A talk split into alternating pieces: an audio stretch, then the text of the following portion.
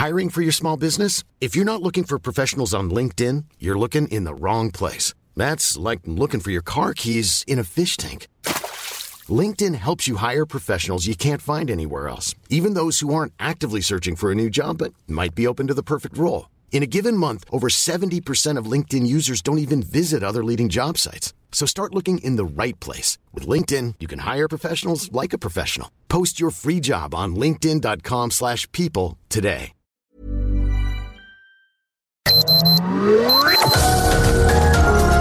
Heraldo Media Group presenta Sergio Sarmiento y Lupita Juárez. Información veraz y oportuna con un toque personal y humano. Por El Heraldo Radio, donde la H suena y ahora también se escucha.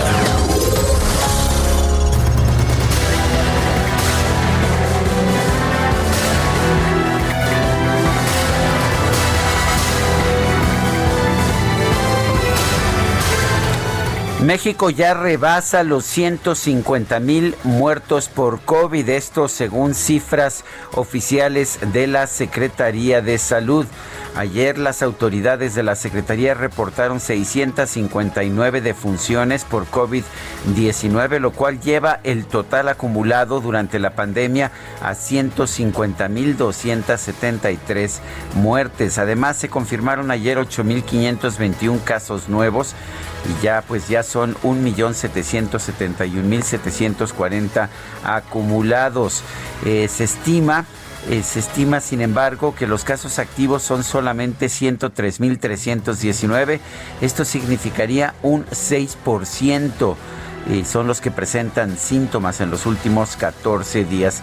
El porcentaje de letalidad de COVID, esto es la probabilidad de morir si se tiene la enfermedad, se redujo del 7 al 6%. Las autoridades de salud estimaron que entre las primeras dos semanas del 2021, las tendencias, la tendencia de casos de COVID se redujo en un 10%, también se redujo en un 41% el nivel de positividad de la enfermedad. Esto se atribuye a que a pesar de que durante mucho tiempo las autoridades se negaban a hacer pruebas, ahora pues están viendo obligadas a realizar las pruebas y esto permite que bajen las cifras de letalidad y también de positividad, aunque pues en realidad lo único que pasa es que se está dejando de tapar la gravedad de la enfermedad. Por lo pronto ya es oficial, más de 150 mil muertes por COVID en nuestro país. Son las 7 de la mañana, 7 de la mañana con dos minutos. Hoy es martes martes 26 de enero del 2021. Soy Sergio Sarmiento. Quiero darle a usted la más cordial bienvenida a El Heraldo Radio. Lo invito a quedarse con nosotros. Aquí va a estar bien informado, se lo puedo asegurar. Siempre hacemos un enorme esfuerzo por traerle a usted toda la información que eh, requiere y que necesita, pero también también puede usted pasar con nosotros un rato agradable ya que siempre hacemos un esfuerzo por darle a usted el lado amable de la noticia. Guadalupe Juárez ¿Cómo estás? ¿Qué nos tienes esta mañana? Hola, ¿qué tal, Sergio Sarmiento? Buenos días. Afortunadamente muy bien, con el gusto de saludarte a ti, al igual que a nuestros amigos del auditorio. Y les tengo información que tiene que ver con la llamada que sostuvieron el día de ayer el presidente Andrés Manuel López Obrador y el presidente ruso Vladimir Putin. Durante esta llamada telefónica, el presidente agradeció la decisión de enviar a México 24 millones de dosis de la vacuna contra COVID-19 para los próximos meses. En Twitter, el mandatario aseguró que en la conversación invitó al presidente ruso a visitar nuestro país. La publicación fue acompañada de una fotografía del presidente López Obrador sentado en su escritorio en Palacio Nacional. Ya ves que muchas veces lo vemos pues simplemente con una chamarra sin corbata. Bueno, pues ayer apareció con un traje eh, azul, con corbata, eh, muy, muy bien el presidente a pesar de que tiene COVID, eh, síntomas leves nos han dicho, bueno, pues no se veía nada mal en esta fotografía. Eh, como saben, está aislado ante este contagio de COVID-19.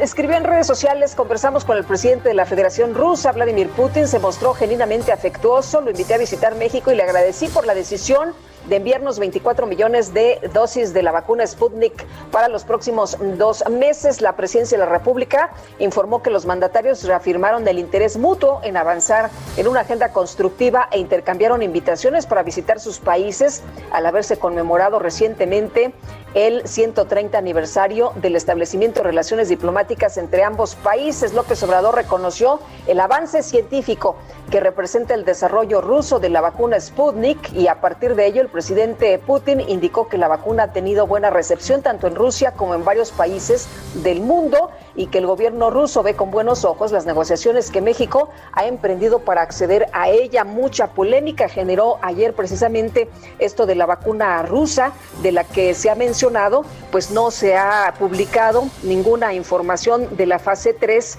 en revistas científicas como lo hacen otras Em, naciones, otros laboratorios. Y bueno, pues eh, ahí está, ahí está el tema. Y de Moderna, no, pues de Moderna ni hablamos, ¿no? El señor Hugo López Gatel, que está aislado, por cierto, eh, después de tener contacto con el presidente López Obrador, dijo que no era necesario, ¿no? Que descartaba la compra de vacunas de Moderna porque, pues, eh, la verdad es que ya, ya teníamos suficientes.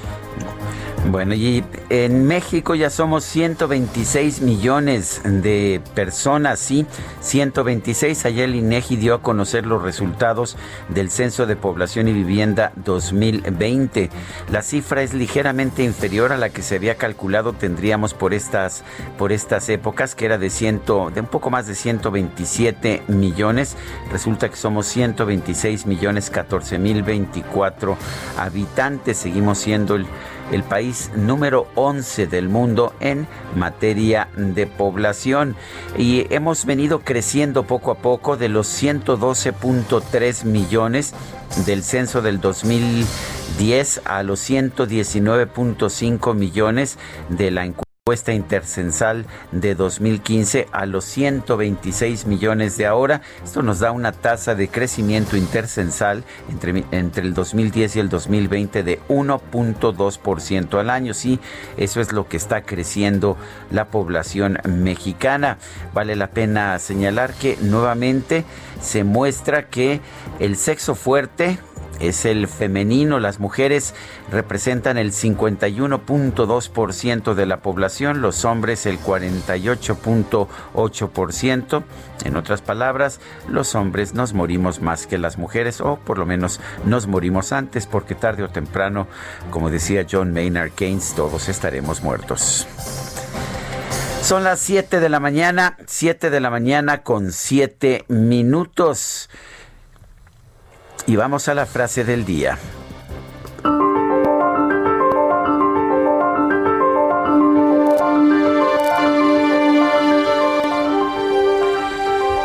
Finalmente, todas las enfermedades son enfermedades mágicas. Thomas Ligotti.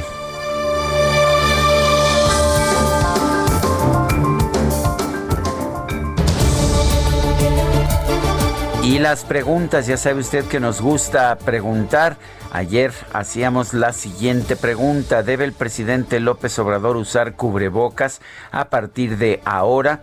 Nos dijo que sí, 91.4%, que no, 6.1%, quién sabe, 2.5%. Y recibimos pues un número bastante nutrido, 15.618 votos. Y esta mañana ya coloqué temprano en mi cuenta personal de Twitter, arroba Sergio Sarmiento, la siguiente pregunta. ¿Le parece que ha empezado bien el proceso de vacunación en México? Nos dice que sí, 3.2%, que no, 93%, no sabemos aún 3.8%. En 41 minutos hemos recibido 1.760 votos. Las destacadas del Heraldo de México. What about sunrise? What about rain? What about all the things that you said we were to gain? Bueno, ya estamos listos con Itzel González y las destacadas del Heraldo esta mañana. Itzel, ¿qué tal? Muy buenos días. Lupita, Sergio, amigos, excelente día, martes 26 de enero, Día Mundial de la Educación Ambiental. Quique nos lo recordó con esa canción de Michael Jackson. Ya estamos listos para celebrar este Día de la Educación Ambiental. También lamentable con muchísima información que se publica esta mañana en el Heraldo de México. Y antes de comenzar, solo quiero agradecerles por las palabras que le dedicaron a mi papá la semana pasada, a todo el equipo. Eh, afortunadamente, pues ya, ya, este, ya descansa mi papá, pero agradezco de corazón todas las palabras y todos los mensajes de los destacalovers que también me hicieron llegar. De verdad, de corazón, muchísimas gracias.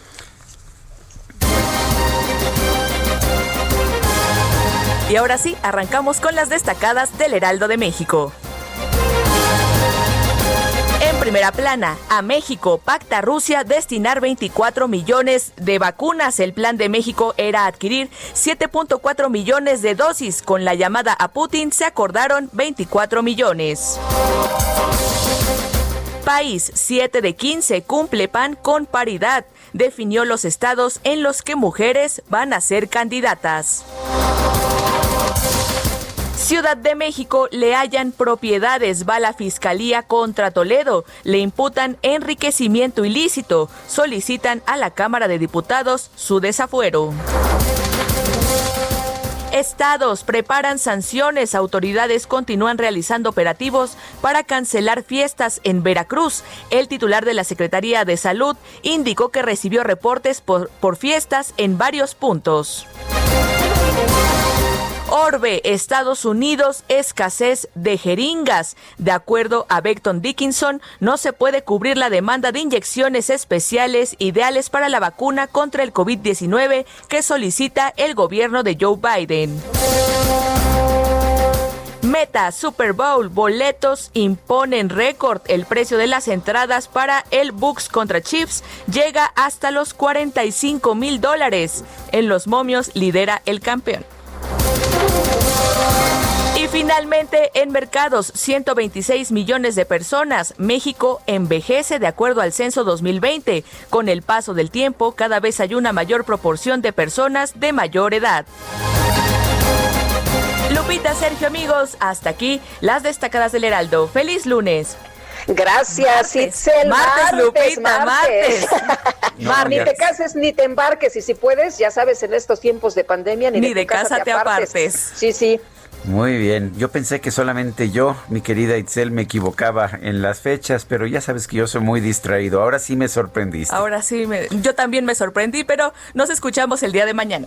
Son las 7 de la mañana con 12 minutos. Hoy es martes, efectivamente, ya nos lo confirmó nuestra destacadísima destacadora Itzel González. Vamos con un resumen de la información de este 26 de enero del 2021. Presidente López Obrador informó que este lunes sostuvo una conversación con su homólogo de Rusia, Vladimir Putin, con quien acordó la adquisición de 24 millones de dosis de la vacuna contra el coronavirus Sputnik 5. El subsecretario de Prevención y Promoción de la Salud, Hugo López Gatel, informó que se encuentra en aislamiento y a la espera de los resultados de una prueba de COVID-19 debido a que estuvo en contacto con el presidente López Obrador. Aquí desde eh, una locación en la Ciudad de México, que es eh, mi casa, su casa, y que tengo que guardar ahora en confinamiento, puesto que soy contacto de un caso, en este caso el señor presidente López Obrador, eh, que como ustedes conocen, lo anunció él mismo, presentó síntomas de COVID desde el domingo por la mañana y se confirmó esto durante horas de la tarde. En ese sentido, eh, comento que todas las personas que estuvimos en contacto con él el viernes eh, estamos en observación y quienes estuvieron el sábado y el domingo lo mismo. Olga Sánchez Cordero, secretaria de Gobernación, informó que dio negativo una prueba PCR para detectar el coronavirus. Sin embargo, el director general de epidemiología, José Luis Salomía, indicó que es recomendable que se realice otra ya que la carga viral aparece cinco o seis días después del contagio. Bueno, que es el caso del canciller Ebrard, ¿no? Que se va a repetir la prueba de acuerdo con lo que escribió el mismo en sus redes sociales. Y la Secretaría de Relaciones Exteriores agradeció todas las muestras de solidaridad y deseos de pronta recuperación de la comunidad internacional para el presidente López Obrador tras haber contraído el COVID-19. El gobernador de Jalisco, Enrique Alfaro, informó que dio negativo a la prueba de coronavirus una semana después de que se reunió con el presidente. La jefa de gobierno de la Ciudad de México, Claudia Sheinbaum, aseguró que es mezquino y terrible que haya personas que utilicen el contagio del presidente López Obrador para obtener beneficios políticos. Me parece terrible, pues, que una persona sea capaz de, deshumanizarse tanto para poder utilizar eh, la enfermedad de una persona, cualquiera que ésta sea, y en particular el presidente de la República. Pues me parece de mucha mezquindad. Hubo muchas gentes de oposición, hasta eh, Calderón, Peña, etcétera, que pueden no estar de acuerdo con el presidente, pero que su actitud es distinta y es, pues, siempre decíamos el bien a una persona. Este lunes se dio a conocer que el empresario Carlos Slim fue diagnosticado con COVID-19. Presentó los primeros síntomas la semana pasada. Y la Secretaría de Salud Federal informó que este lunes México llegó a la cifra de 150.273 muertes por COVID-19 y 1.771.740 casos confirmados. El subsecretario de Prevención y Promoción de la Salud, Hugo López Gatel, informó que en la última jornada se aplicaron 8.279 vacunas contra el coronavirus en todo el país. Se llegó así a un total de 642.105 dosis. Y este lunes se dio a conocer el acuerdo que establece que los gobiernos estatales, personas físicas y morales de los sectores social y privado e integrantes del Sistema Nacional de Salud pueden adquirir vacunas contra el COVID-19 de manera directa. Integrantes de la Asociación de Gobernadores de Acción Nacional aseguraron que las farmacéuticas AstraZeneca y Pfizer notificaron que no pueden recibir nuevos pedidos de vacunas contra el COVID-19 sino hasta finales de este año. Bueno, pues aunque se puedan, no se puede. Y el gobernador de Michoacán, Silvano Aureoles, descartó que su estado vaya a comprar vacunas contra el COVID-19 precisamente debido a la escasez de las dosis a nivel mundial. Eh, el anuncio fue tarde y lo que más me llama la atención es que el presidente sabe que no hay vacunas y entonces ahora nos dice que nos da permiso para comprarlas, o sea, pues eso es una trampa, ¿no? Este es jugar con una coyuntura muy complicada y la esperanza de la gente y, echarnos la, pelota, porque entonces eh, la gente te va a empezar a decir, oye, pero si tú ya puedes tener vacunas, ¿por qué no las compras para que no las des? Pues no, no hay vacunas, ese es el tema principal. La empresa Bloomberg presentó la actualización de su clasificación sobre los mejores y los peores lugares para estar durante la pandemia, tomando en cuenta las 53 principales economías del mundo. México sigue apareciendo en el último lugar. El presidente de los Estados Unidos, Joe Biden, restauró las restricciones de viaje para personas extranjeras provenientes de Brasil, Reino Unido, la Unión Europea y Sudáfrica para tratar de impedir la propagación de las nuevas variantes del COVID-19 conteo de la Universidad Johns Hopkins señala que en todo el mundo ya hay 2.142.000 muertes por COVID-19 y 99.802.000 casos confirmados. Y me llama la atención que estemos en el último lugar cuando México pues se ponía como ejemplo para el mundo. En fin, en otros temas, el presidente del INEGI, Julio Santella, dio a conocer los resultados del Censo de Población y Vivienda 2020, el cual reveló que en México hay 126 millones 14 mil 24 habitantes. La directora del metro, Florencia Serranía, informó que en el reinicio de operaciones de la línea 1 del sistema se brindó servicio con 16 trenes, seis más de lo que estaba planeado. Y la Coparmex Ciudad de México lanzó la plataforma Conecta con el objetivo de apoyar con financiamiento a pequeñas y medianas empresas de la capital del país. La fiscal general de la Ciudad de México, Ernestina Godoy, anunció que la dependencia va a investigar al ex delegado de Coyoacán y actual diputado del Partido del Trabajo, Mauricio Toledo, por el delito de enriquecimiento ilícito. El diputado del PP, Gerardo Fernández Noroña, ¿qué creen? Sí ofreció una disculpa a la legisladora del PAN, Adriana Dávila, por haber hecho comentarios que se consideraron violencia política de género. El Comité de Radio y Televisión del INE informó que hasta el momento ninguno de los 10 partidos políticos nacionales ha cedido sus tiempos oficiales para que el gobierno federal difunda mensajes sobre el COVID-19, esto a pesar de que Morena afirma haberlo hecho. El PAN confirmó que va a postular a mujeres por los gobiernos de Chihuahua, Tlaxcala, Colima, Guerrero, Baja California, Zacatecas y Nayarit.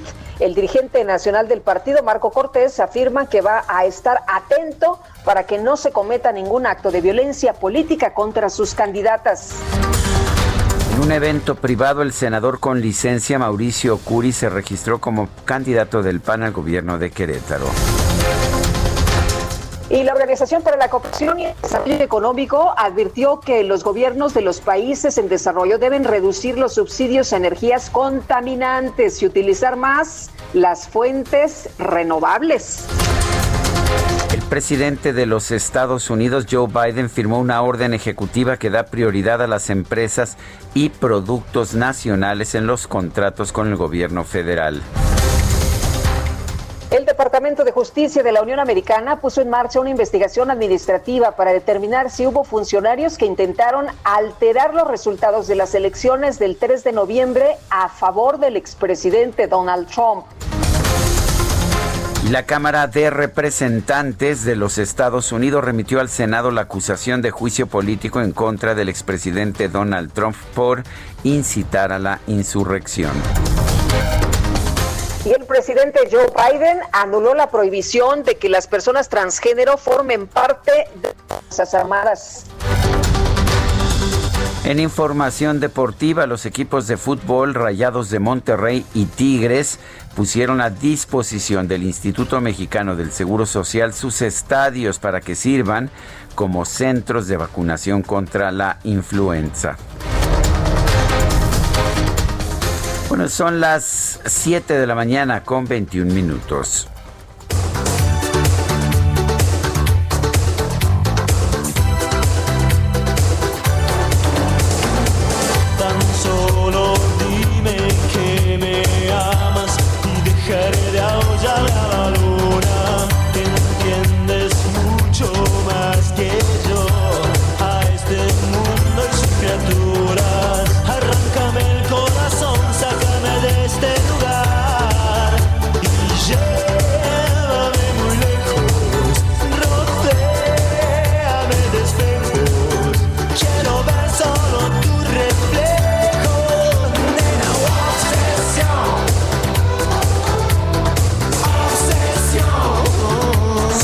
Mi querida Guadalupe, que ya estás bailando, obsesionada. Supones, supones muy bien, mi querido Sergio. Eres toda una obsesa, pero no eres la única, es lo, lo único que te puedo decir. Aquí también en la cabina yo veo la destacadísima destacadora anda pegando de brincos y el DJ no lo puede hacer porque tiene que estar manejando el aparato. Pero bueno, todo lo demás, todos los demás pegando de brincos con obsesión. ¿Te parece que escuchemos hoy a Miguel Mateos que cumple 67 ¡Bravo! años? ¡Bravo! Nacido el 26 de enero de 1954 en Buenos Aires, argentino, en Buenos Aires, Argentina, uno de los grandes impulsores del movimiento rock en tu idioma. ¿Te parece bien, Guadalupe? No, hombre, estoy encantada. Qué bueno que vamos a escuchar a Miguel Mateos.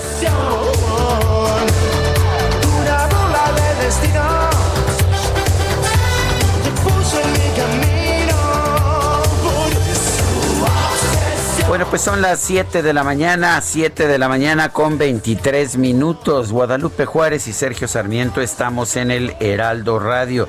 Ya ni le leo las estaciones porque me pasan una lista enorme que nunca acabaría yo de leer.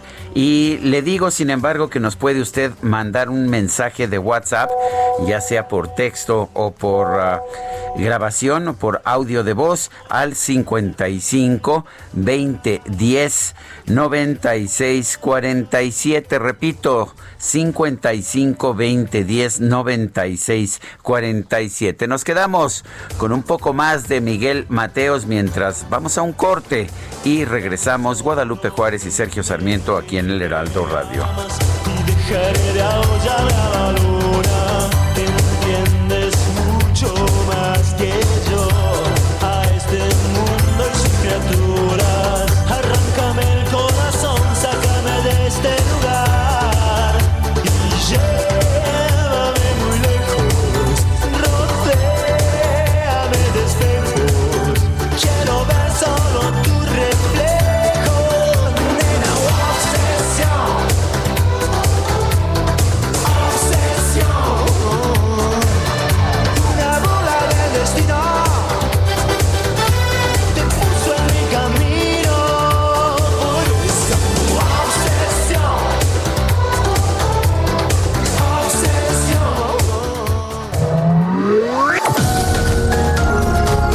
Sarmiento y Lupita Juárez quieren conocer tu opinión, tus comentarios o simplemente envía un saludo para ser más cálida esta mañana. Envía tus mensajes al WhatsApp 5520 109647.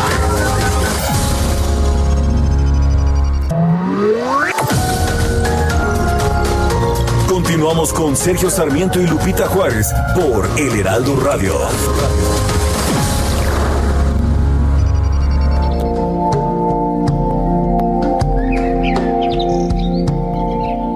Cada 26 de enero se celebra el Día Mundial de la Educación Ambiental, decretado en Yugoslavia en 1975, durante el Seminario Internacional de Educación Ambiental, en el que participaron expertos de más de 70 naciones que plasmaron sus objetivos básicos en la Carta de Belgrado. Estas acciones fueron antecedidas por la Declaración de Estocolmo sobre Medio Ambiente Humano, realizada en Suecia en 1972 por la Organización de las Naciones Unidas y considerada como un documento funcional de la educación ambiental. En 1977, la Conferencia Intergubernamental de Educación Ambiental adoptó la Declaración de Tbilisi, en la cual se establecieron tres grandes objetivos para la educación ambiental. 1. Fomentar una clara conciencia y una preocupación por la independencia económica, social, política y ecológica en áreas urbanas y rurales. 2. Proporcionar a cada persona las oportunidades para adquirir el conocimiento, valores, actitudes, compromisos y habilidades para proteger y mejorar el medio ambiente. Y 3. Crear nuevos patrones de comportamiento hacia el medio ambiente. La educación ambiental puede lograr que los estudiantes y la sociedad vean los problemas ambientales en su vida cotidiana, motivándolos a buscar soluciones y promoviendo, de este modo, una actitud crítica, responsable y participativa.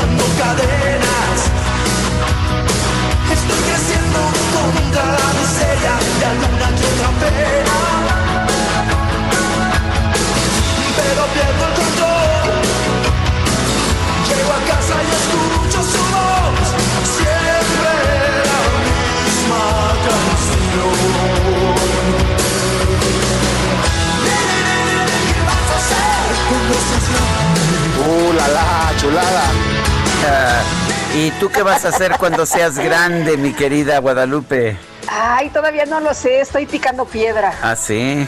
Oye, te, sabes que tienes buena voz, eh, eres inteligente e informada. ¿Por qué no? eh, ¿Qué te parece periodista de radio? Podría ser, es una buena opción, mi querido Sergio, lo voy a pensar. Me parece muy bien. ¿Y Bueno, a- adelante, adelante, Lupita. tú? ¿Y tú? ¿Ya pensaste qué vas a hacer cuando seas grande? Híjole, es que no me decido porque mira, me gusta la radio, me gusta la tele, me gusta el periódico, pues no sé. Una combinación, un poquito de todo. Ah, bueno, tenemos mensajes de nuestro público. Fíjate que nos dice Rodolfo Contreras desde Querétaro, exitoso martes ahora comprando 24 millones de vacunas sin pruebas de investigación de fase 3. ¿Qué puede salir mal? Pues sí, ¿verdad? Y Claudia Álvarez nos dice, ya son ocho meses desde que reporté que el respiradero del metro en Avenida Revolución, afuera de la iglesia de la Candelaria, en San José Insurgentes, está acumulando basura. Ahora ya es un verdadero basurero y después vienen los problemas. Dice Ricardo López, buen martes, felicitaciones a todos los aduaneros en el Día Internacional de Aduanas. Dice otra persona que es Leticia Vázquez de Satélite, la semana pasada dijo AMLO que cedía que llegaran a países pobres las vacunas en lugar de a México, ahora resulta que las traen de Rusia. No entiendo. Bueno, y este lunes las autoridades de salud reportaron 659 defunciones más por COVID-19 para un total, un total de pues de no creerse, la verdad, 150.273 personas que han perdido la vida por esta enfermedad. Nos dijeron que todo estaba bien, que todo iba bien, que íbamos por el camino correcto, que mm, pues se veían lucecitas al final del túnel y que éramos ejemplo para el mundo. Pero Gerardo Suárez, tú tienes otros datos. ¿Qué tal, Lupita y Sergio? Muy buenos días. En México se acumularon más de 150 mil defunciones confirmadas desde el, desde el inicio de la epidemia de COVID-19. Anoche el director general de epidemiología, José Luis Alomía, dio a conocer que van 150 mil 273 muertes y 1.771.740 casos confirmados de coronavirus SARS-CoV-2. En comparación con el día anterior, Ayer se notificaron 659 nuevos fallecimientos y 8.521 nuevos contagios confirmados. Y en este contexto, el subsecretario de Salud, Hugo López Gatel, dio a conocer que se encuentra en confinamiento en su domicilio, esto derivado del estudio de personas que tuvieron contacto con el presidente Andrés Manuel López Obrador, quien dio positivo a COVID-19 el domingo pasado. López Gatel participó de forma virtual en esta conferencia vespertina de Palacio Nacional y aseguró que se encuentra bien. Escuchemos al subsecretario Hugo López Gatel. Afortunadamente yo me encuentro asintomático, eh, tranquilo, comiendo bien, oliendo, saboreando los alimentos, no tengo síntoma alguno de COVID y esperemos que, que no lo tenga. Sergio Lupita, el funcionario, dijo que se realizará la prueba de COVID-19 en un periodo de cuatro a cinco días, esto para pues tener un resultado preciso y dijo que es la recomendación que se hizo a los demás funcionarios que estuvieron en contacto con el presidente el fin de semana. Hasta anoche se habían identificado a ocho personas que cumplen con la definición de ser contacto, es decir, que estuvieron ah, con el presidente a menos de 1.5 metros durante un periodo de más de media hora y bueno, estas personas están bajo observación, tal es el caso del subsecretario López Gatel y otros funcionarios. Este es el reporte. Muchas gracias por la información. Muy buenos días, Gerardo. Buenos días. Bueno, eh, antes de pasar a la siguiente nota, Lupita y yo queremos mandar un fuerte abrazo a nuestro amigo, ex compañero de muchos años, Dimas Chávez, que pues que fue nuestro productor allá cuando estábamos en, en otro grupo de radio, en Grupo Radio Centro. Eh, hace una semana y media falleció su padre eh, de COVID. Ah, ayer falleció su madre también de COVID. Así es la pues la naturaleza de, de, esta enfermedad que estamos sufriendo, que nos dijeron que era una simple gripita y que ha dejado ya más de 150 mil muertos en nuestro país. Qué pena realmente y un fuerte abrazo a Dimas. Realmente, pues siempre lo hemos apreciado. Bueno, Vamos con la información. La farmacéutica Moderna confirmó que su vacuna contra el COVID-19 sí genera una respuesta de inmunidad contra las dos nuevas variantes del COVID detectadas en Reino Unido y en Sudáfrica. El doctor Mauricio Rodríguez es vocero de la Comisión de COVID-19 de la UNAM y profesor de la Facultad de Medicina. Doctor Rodríguez, ¿cómo está? Buenos días. Doctor Rodríguez, ¿nos escucha? Parece que no nos escucha el doctor Rodríguez, Sergio. Oye, te, quiero comentar, Sergio, fíjate que a pesar de, los 150 mil eh, muertos, entre los que han eh, partido amigos, eh, muchos seres queridos, em, fíjate que el, el, otro día una experiencia en el elevador de una persona que no trae eh, donde vivo una persona que no trae cubrebocas y cuando se le pide que eh, se ponga el cubrebocas dice, pues la verdad no me lo voy a poner porque yo no creo en esa pandemia. Y la verdad de las cosas es que me parece todavía increíble que a estas alturas, donde hemos perdido tantas personas, eh, donde vemos la situación de la economía, donde estamos padeciendo en el mundo entero, pues por, por esta enfermedad, eh, haya gente que, pues como esta, ¿no? Que, te responde de esa forma, no, no, no puedo creer, no, no, no alcanzo a comprender. Bueno, ya tenemos en la línea telefónica, yo coincido contigo, Lupita, pero en fin, vamos con el doctor Mauricio Rodríguez, vocero de la Comisión de COVID-19 de la UNAM, profesor de la Facultad de Medicina. Doctor Rodríguez, ¿cómo está? Buenos días. Hola Sergio, Lupita, muy buenos días, saludos. Hola doctor. Eh, cuéntenos doctor, eh, ¿cómo ve esta, pues esta posición, este anuncio de la farmacéutica moderna en el sentido de que su vacuna sí es, eh, sí es eficaz en contra de las nuevas variantes del COVID-19? se suma a lo que también anunció Pfizer hace unos días de, de que los primeros análisis que han hecho eh, como evaluando esto. Primero se hacen unos modelajes por computadora y después comenzarán algunas cosas experimentales, pero que todo apunta a que sí van a seguir siendo eh, efectivas las vacunas, cuando menos estas dos, ante los nuevos virus, ¿no? Ante las, pues, las variantes que se están que se están haciendo, que seguirán seguirán saliendo nuevas variantes y cuando menos esto nos da una primera tranquilidad de que pues de que sí vamos a tener una primera ronda de vacunación que, que va a ser efectiva eh, con estas dos vacunas y pues esperemos que en caso de que cambie lo suficiente los virus también estas mismas vacunas se pueden se pueden adaptar fácilmente y podría de pronto pensarse en, en quizá dar un refuerzo a algunos grupos específicos donde se vea que afecten más las variantes. ¿no? Eh, doctor, sobre Sí, sobre los 25 eh, millones de esta vacuna rusa, la, Sputnik, ¿qué tendríamos que revisar? ¿Qué tendríamos que tener eh, para que, pues, eh, en México se aplicara sin que hubiera un tema de, de, nerviosismo, de, pues, sí, ¿no? De, preocupación. Sí, lo, lo primero es que, que varias eh, agencias regulatorias del mundo están, de otros países están avanzando también con esta vacuna. Eh, se le tiene que entregar a la COFEPRIS y al grupo de expertos que revisa esto, que no nada más son personas de la COFEPRIS, ¿no? O sea, no solo son eh, funcionarios de la COFEPRIS, sino que es un grupo de, de profesionales externos a la COFEPRIS que revisa todos los detalles que, que documentan la seguridad, la eficacia y la calidad, incluso en, en, los subgrupos que se fueron que se fueron analizando dentro de los estudios clínicos y solo si cumplen satisfactoriamente los requisitos muy bien preestablecidos, o sea, tampoco es que se que se pueden ir ahí improvisando. Solo si cumple se puede se puede usar, ¿no? Yo yo creo que hay que tener la idea de que si la prueba la COFEPRIS la vacuna, esa y todas las que apruebe la COFEPRIS, pues van a ser lo suficientemente buenas y seguras y de calidad para, para ser utilizadas.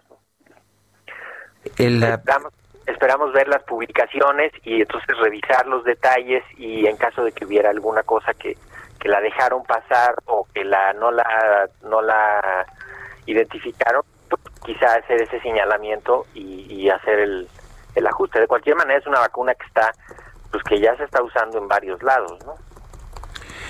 Eh, eh ha habido dudas acerca de la vacuna rusa, la Sputnik 5. ¿Ustedes qué saben? Pues bueno, sabemos que es una vacuna que ha, tenido ciertas controversias porque siempre ha estado como un paso adelante eh, el, discurso político, la propaganda, ¿no? De adelante de lo técnico y lo científico y tuvieron una serie de observaciones eh, con algunos de los de los primeros estudios que publicaron eh, los los autores como que la revista le, pues más bien hubo una una pues como un intercambio científico con gente que decía que había unas gráficas que no estaban completamente claras no y poco a poco pues, se ha ido robusteciendo el, el expediente. De cualquier manera eh, seguro o sea lo, lo que sí es claro es que no le han dado prioridad al asunto de la parte técnica, la publicación científica y al trabajo de ese tipo, sino que le han dado prioridad a toda esta parte de avanzarlo directo con los gobiernos para posicionar la vacuna, para, para utilizar la vacuna. Y pues esperamos también que lo técnico se, se abra, son, pues son grupos muy capaces y son grupos que, que tienen todo para hacer bien las cosas y esperamos esperamos encontrarlo, ¿no? Eh, podría ser que pues que se vea ya los detalles y entonces se puedan hacer las interpretaciones, pero cuando veamos los resultados, ¿no? Eh, doctor, veía un eh, comentario de Salomón Chertorivsky que decía que el Sputnik solo cuenta con el visto bueno de Argentina, que no tiene o que no cuenta con una agencia regulatoria confiable. Eh, pues sí, bueno, en Europa hay varias agencias que ya le dieron o sea, en los Emiratos Árabes, para empezar allá en, Medio Oriente, ¿no? Pero pues Hungría ya le dio, Rusia, eh, Algeria, Venezuela, Bolivia, Paraguay, Argentina, son, son países que ya lo tienen. Ciertamente, pues no se, no se distinguen eh, y no destacan ahí los países que tienen agencias regulatorias muy fuertes, ¿no? Eh, por eso está muy bien que la COFEPRIS esté revisando este esta vacuna y que la COFEPRIS pues la, la le, revise todo, ¿no? Incluye, cuando se meten estos expedientes, incluye revisiones de las de los documentos de las plantas de producción, de los proveedores de los materiales, ¿no? No solo de la, de la pura vacuna en sí, sino todo esto. Entonces, pues esperemos ver esto, ¿no? Sería ideal que estuvieran aplicando también para que la Unión Europea, la Agencia Regulatoria de la Unión Europea, les dé les dé aprobación o alguna en, en Asia también estaría estaría bien por algún lado se tiene que empezar no entonces pues hay que hay que confiar en los técnicos que están en los grupos de trabajo de la COFEPRIS que son los que van a los que van a revisar la la vacuna. No a mí no me parece conveniente eh, estigmatizar o sugerir que alguna de las de las vacunas no va a funcionar o quedarnos con la idea de las nacionalidades y de, y de las calidades y eso porque pues estamos ante una situación en la que necesitamos vacunas y, necesitamos que sea una vacuna segura, de calidad, efectiva y pues hay que hacer todo para eso, ¿no? Hay que hacer todo para que para que se apruebe correctamente o para que se use donde donde y cómo se se, se deba de usar. El doctor Hugo López Gatel ha mencionado, ha descartado la compra de vacuna de Moderna. Él le dice que tendríamos suficientes. ¿Esto es correcto? Pues bueno, definitivamente él tiene más visibilidad de los de los contratos que ya tienen en las mesas y de lo y de la parte pues de la parte comprometida o de la parte que ya se tiene la intención de compra. Eh, sí tienen ahorita ya pues más de 100 millones de dosis comprometidas con varias estrategias, ¿no? A través de varias estrategias y va avanzando la la vacunación con Pfizer, viene la vacunación con Astra ya pronto, están entrando esta vacuna eh, Sputnik en las siguientes semanas seguramente, la vacuna vacuna eh, Cancino también que pues la están terminando de revisar también, ¿no? Y eh, pues, pues, o sea, quizá hay que abrir las, hay que tener abiertas las opciones. Eh, no sabemos exactamente qué requisitos pide Moderna para, para que mande vacuna. No sé si alguna cantidad específica o alguna, pues algunas condiciones específicas en el contrato, pero pues quizá no que no se descarten no las ideas así o las, las opciones por por adelantado que se pues que se tengan ahí abiertas lo que sí es que todos están cerrando pues todos los contratos no ya veíamos ayer la noticia de, de los gobernadores que salieron a buscar vacuna sí. y que les dijeron que pues que está la vacuna comprometida pues hasta pues prácticamente hasta el año que entra, ¿no?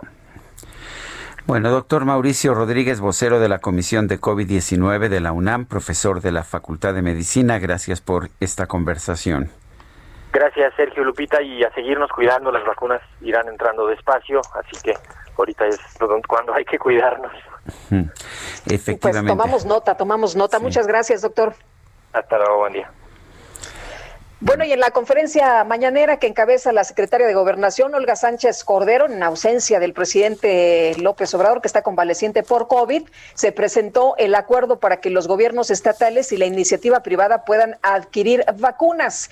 El director del IMSS, Robledo, explicó que se trata de cinco acuerdos mínimos que deberán cumplirse, como respetar el calendario nacional de vacunación. También se especifica la necesidad de presentar contratos que suscriban con las farmacéuticas autorizadas del país y dar a conocer el número de dosis adquiridas. El director del IMSS también dio a conocer que se han aplicado 642.105 dosis de la vacuna de Pfizer, de las cuales 28.715 corresponden a la segunda dosis, es decir, hay casi 29 mil personas del sector salud que completaron ya su esquema total de vacunación, pues la vacuna de dosis de Pfizer es doble, lo que representa un 4% de la población que está eh, siendo ya que está siendo vacunada. Son las 7 de la mañana con 49 minutos. Mónica Reyes, nuestra compañera, nos tiene información. Adelante, Mónica. Muy buenos días, muchas gracias Sergio Lupita, amigos, ¿qué tal? Iniciando la semana y para todos aquellos caballeros que nos sintonizan, por favor pongan atención porque el placer sí se puede prolongar. ¿A quien no le gusta sentir, sentir ese placer? Adelante, pausazo. Ay, pues sí, mi Moni, todo el mundo quiere tener una vida plena, una vida al 100% con tu pareja, disfrutarlo, y más que ahorita ya viene el 14 de febrero. Pues yo les traigo la solución, la solución se llama Black is the New Blue. ¿Y qué es esto? El negro es el nuevo azul, es un tratamiento que le está rompiendo en el mundo, que pues es un suplemento alimenticio que nos va a ayudar a tener una mejor relación íntima con nuestra pareja, con, vamos a tener mayor potencia, mayor placer, mayor durabilidad. No sé si recuerdan que habían otros tratamientos que eran de cuatro horas, que tenían unos efectos colaterales, que había personas que se morían de infartos. Bueno, eso se acabó con Black is the New Blue. Si usted marca el 800 mil 800 mil se va a poder llevar el tratamiento que le va a cambiar la vida, porque usted ya no va a tener efectos colaterales, olvídese del dolor de cabeza, hipertensión, incluso infartos. Esos resultados de cuatro horas son cosa del pasado. Ahorita usted va a durar y va a durar para siempre. Así que llame en este momento al 800 mil 800 mil porque marcando en este momento se lo vamos a regalar en la compra de uno se lleva a otro, Moni. Así que llame al 800 mil para llevarse Black is the New Blue y que consienta a su esposa, se consienta a usted. Así que llame porque en la compra de uno a otro se va completamente gratis, mi Moni. ¿Cómo ves? Muy bien, pues dijiste acertadamente, se acerca el 14 de febrero y hay que replantearse esta relación amorosa. Siempre es importante dos, así es que si usted, amiga, está escuchando este mensaje, hágaselo saber a su pareja para que también adquieran este tratamiento del que nos está hablando Pausazo. Llamen 800 mil. Gracias, Pao. Gracias a ti, mi Moni. Regresamos, Lupita, Sergio. Gracias. Gracias, Mónica Reyes. Oye, fíjate que hay un eh, comunicado de Conemex, que es la Confraternidad Evangélica de México, donde hace un llamado a todos los pastores, los líderes eh, ministeriales y cuerpo de Cristo a unirse en oración en eh, un mismo clamor, dice este comunicado, a nuestro Dios por la fortaleza, salud y pronta recuperación del presidente de la República, el licenciado Andrés Manuel López Obrador. Eh, dice este exhorto ante todo a que se hagan rogativas, oraciones, peticiones y acciones de gracias por todos los hombres, por los reyes y por todos los que están en eminencia para que vivamos eh, quieta y reposadamente en toda piedad y honestidad eh, Timoteo 2, 1, 2 y continuemos con prudencia y constancia en la oración a nuestro Señor por, nuestro, por nuestros representantes de gobierno, las familias y todo nuestro país que está padeciendo tiempos de dificultad y firma el eh, presidente de la Confraternidad Evangélica de México, Cirilo Cruz Lázaro. El comandante de la duodécima zona militar de San Luis Potosí, Guzmán Ángel Castillo González, eh, que estuvo ahí junto al presidente López Obrador en San Luis Potosí el domingo, dio positivo a COVID-19. Esto lo ha informado el titular de salud de San Luis Potosí, Miguel Lutzow. Eh, según Lutzow, de las primeras cuatro personas a las que se realizaron pruebas eh, que estuvieron con el primer mandatario, este militar es el primero en resultar positivo. se le hizo una prueba antigénica y resultó positivo. El general secretario, que es nuestro comandante, de la duodécima zona militar, es lo que dijo el funcionario en una rueda de prensa. El titular de la dependencia aseguró que el militar está en aislamiento y ya recibe atención médica. Vale la pena señalar que si en una prueba de antígenos dio positivo en tan poco tiempo, lo más probable es que ya tuviera la infección desde antes. Son las Bueno, oye, y, Sergio, en las fotos de la gira del fin de semana había muchas personas sin el cubrebocas, ¿eh? Sí, así es. Efectivamente, a pesar de que lo que nos dice una y otra vez los especialistas es que el cubrebocas es la mejor protección que tenemos, Robert Redfield decía que era mejor protección que todavía la vacuna. Son las, Robert Redfield fue director del Centro de Control de Enfermedades de Estados Unidos. Son las 7 con 54 cuatro minutos. Guadalupe Juárez y Sergio Sarmiento estamos en el Heraldo Radio.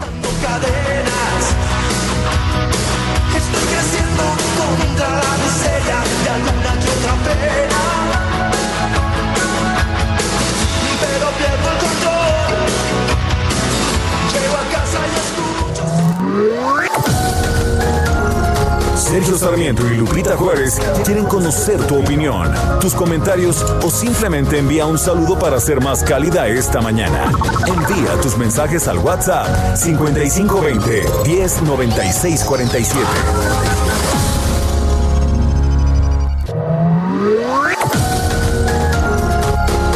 Continuamos con Sergio Sarmiento y Lupita Juárez por El Heraldo Radio.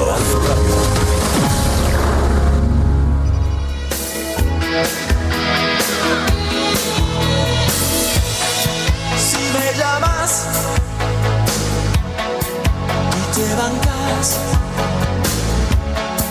podría decirte tantas cosas.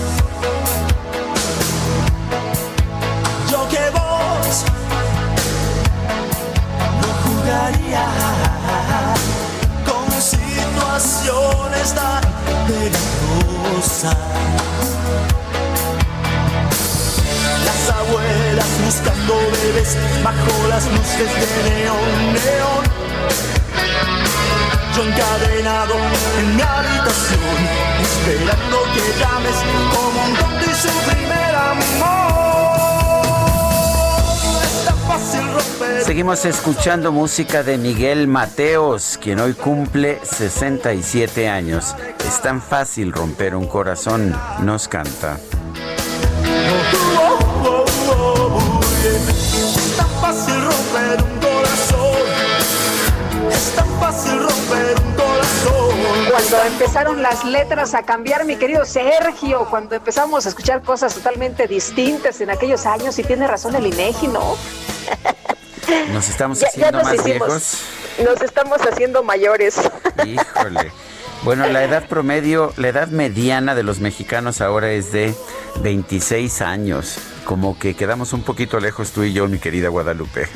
Uy. Bueno, tenemos mensajes esta mañana, dice Lupita y Sergio, buenos días, soy Mariana Castro, nos están llamando supuestamente de la Secretaría del Bienestar para anotarnos en la fila de las vacunas, si es oficial o nos están engañando. No, sí, es, eh, es oficial, están hablando de la Secretaría del Bienestar para ver si ustedes tienen disposición o no de aplicarse la vacuna. Y Sergio, ¿te parece bien si hablamos con alguien del bienestar para, Sí. pues, para que nos digan qué es lo que le preguntan a la gente, ¿no? Para que no se los vayan a engañar o no vayan a, a, pues eh, cometer ahí algún delito en contra de, de alguien. Así es, de momento vale la pena señalar, están todavía vacunando a las personas en primera fila de, de la atención a pacientes de COVID. Eh, supuestamente después vienen las personas de, de, más de 65 años. Estaremos al pendiente, pero vamos a buscar a, a, quienes dentro de la Secretaría del Bienestar o de la Secretaría de Salud están, están a cargo. No se sabe bien, a lo mejor es la Secretaría de la Defensa, ¿no? Porque pues son a los que les han encargado trasladar y llevar las vacunas a todo el país. Dice José Luis Moreno, muy buenos días, licenciados. Gracias por compartir el lado amable de la noticia. Reciban ustedes un fraternal abrazo. Muchas gracias, lo recibimos con mucho gusto. Eh, hola, buen, ahora que andamos tan escasos de abrazos, ¿no? Sí, muy necesario, sí. Sí, Aunque muy necesario. Ah, sí, sí, sí, no importa. La verdad es que los disfrutamos y los recibimos con muy buen agrado. Eh, dice una persona que se apellida Pérez, la señora Pérez. Hola, buen día. De acuerdo a los lineamientos establecidos para el sector salud, la prueba solamente se realiza cuando se presentan síntomas. Se esperan resultados en aislamiento por tres días. Si es positivo, se aísla 14 días y después a trabajar sin toma de otra prueba. Y si es negativo, a trabajar son las normas para el sector salud. Es lo que nos dice la señora Pérez. Nos manda saludos y nos manda abrazos y nos pide que nos cuidemos mucho. Son las 8 de la mañana con cuatro minutos. El Centro de Estudios Económicos del Sector Privado recomienda que se posponga la construcción del tren Maya y la refinería de Dos Bocas. ¿Para qué? Para priorizar el gasto en salud. Carlos Hurtado López es director general del Centro de Estudios Económicos del Sector Privado. Carlos, ¿cómo estás? Buenos días. Gracias por tomar la llamada. ¿Qué tal, Sergio? ¿Qué tal, Lupita? Buenos días. Buenos días. algún día me comentabas que, que, el problema no era tanto el gasto en sí, sino en qué se está gastando. Cuéntanos. Sí, bueno, mira, el, eh, Sergio, en el contexto de la, de la nota semanal que, que hacemos en el CES, eh, en esta semana lo que dijimos es que, pues, ahorita hay una oportunidad, vamos a llamarle así, para el gobierno de reconsiderar la composición de su gasto. Eh, se pensaba hasta hace unas semanas, y el gobierno lo, lo, señalaba de esa forma, que la recuperación prácticamente ya estaba en camino. Nosotros eh, siempre habíamos dudado de eso, pero ahora pues hay señales de que eh, todo esto se está obstruyendo más por los nuevos semáforos rojos. Es muy fácil, se ha cerrado mucho más la economía en las últimas semanas, con razón, quizás debe haber cerrado más, no lo sé, pero el punto es que esto ya eh, va a tener una repercusión nuevamente en la eh, llamada recuperación. Pues ante esa situación, eh, nos parece que es importante que el gobierno reconsidere la composición de su gasto, que gaste menos en sus proyectos prioritarios, proyectos y, y programas que se planearon antes de la existencia de la pandemia, y que redirige el gasto hacia, no, no solamente salud, como tú decías, sino también al apoyo de la planta productiva para proteger, proteger la fuente de empleo y apoyo eh, quizá a las familias eh, de las personas que han perdido los empleos y que no tienen ingresos.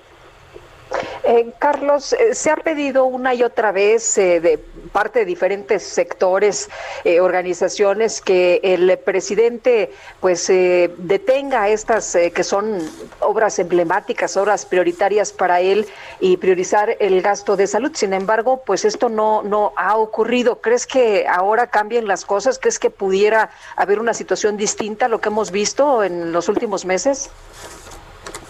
Pues no, no sé si, si lo creo, pero me parece que la responsabilidad de la gente que hacemos lo que yo hago, pues es señalarlo que eso es necesario hacerlo, ¿no?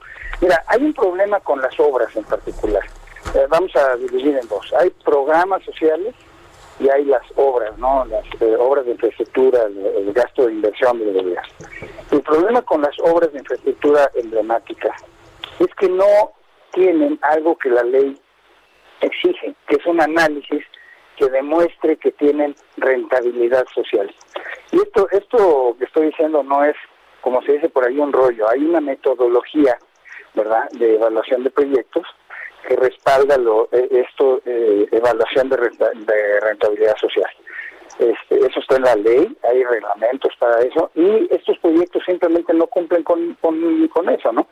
Por ahí se debe haber empezado. Pero bueno, ya no se hizo de esa forma porque políticamente se, se decidió hacerlo de otra, me parece incorrecto, pero así es.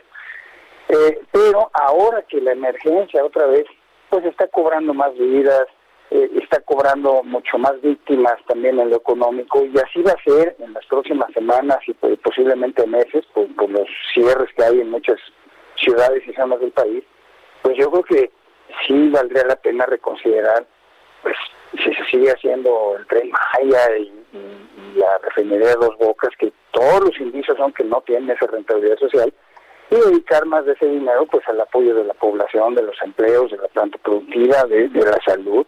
Mira, el gasto, el gasto aprobado para la función salud, no me voy a detener en este momento qué quiere decir función salud, pero es lo que gasta todo el sector público en salud exclusivamente, no nomás la Secretaría.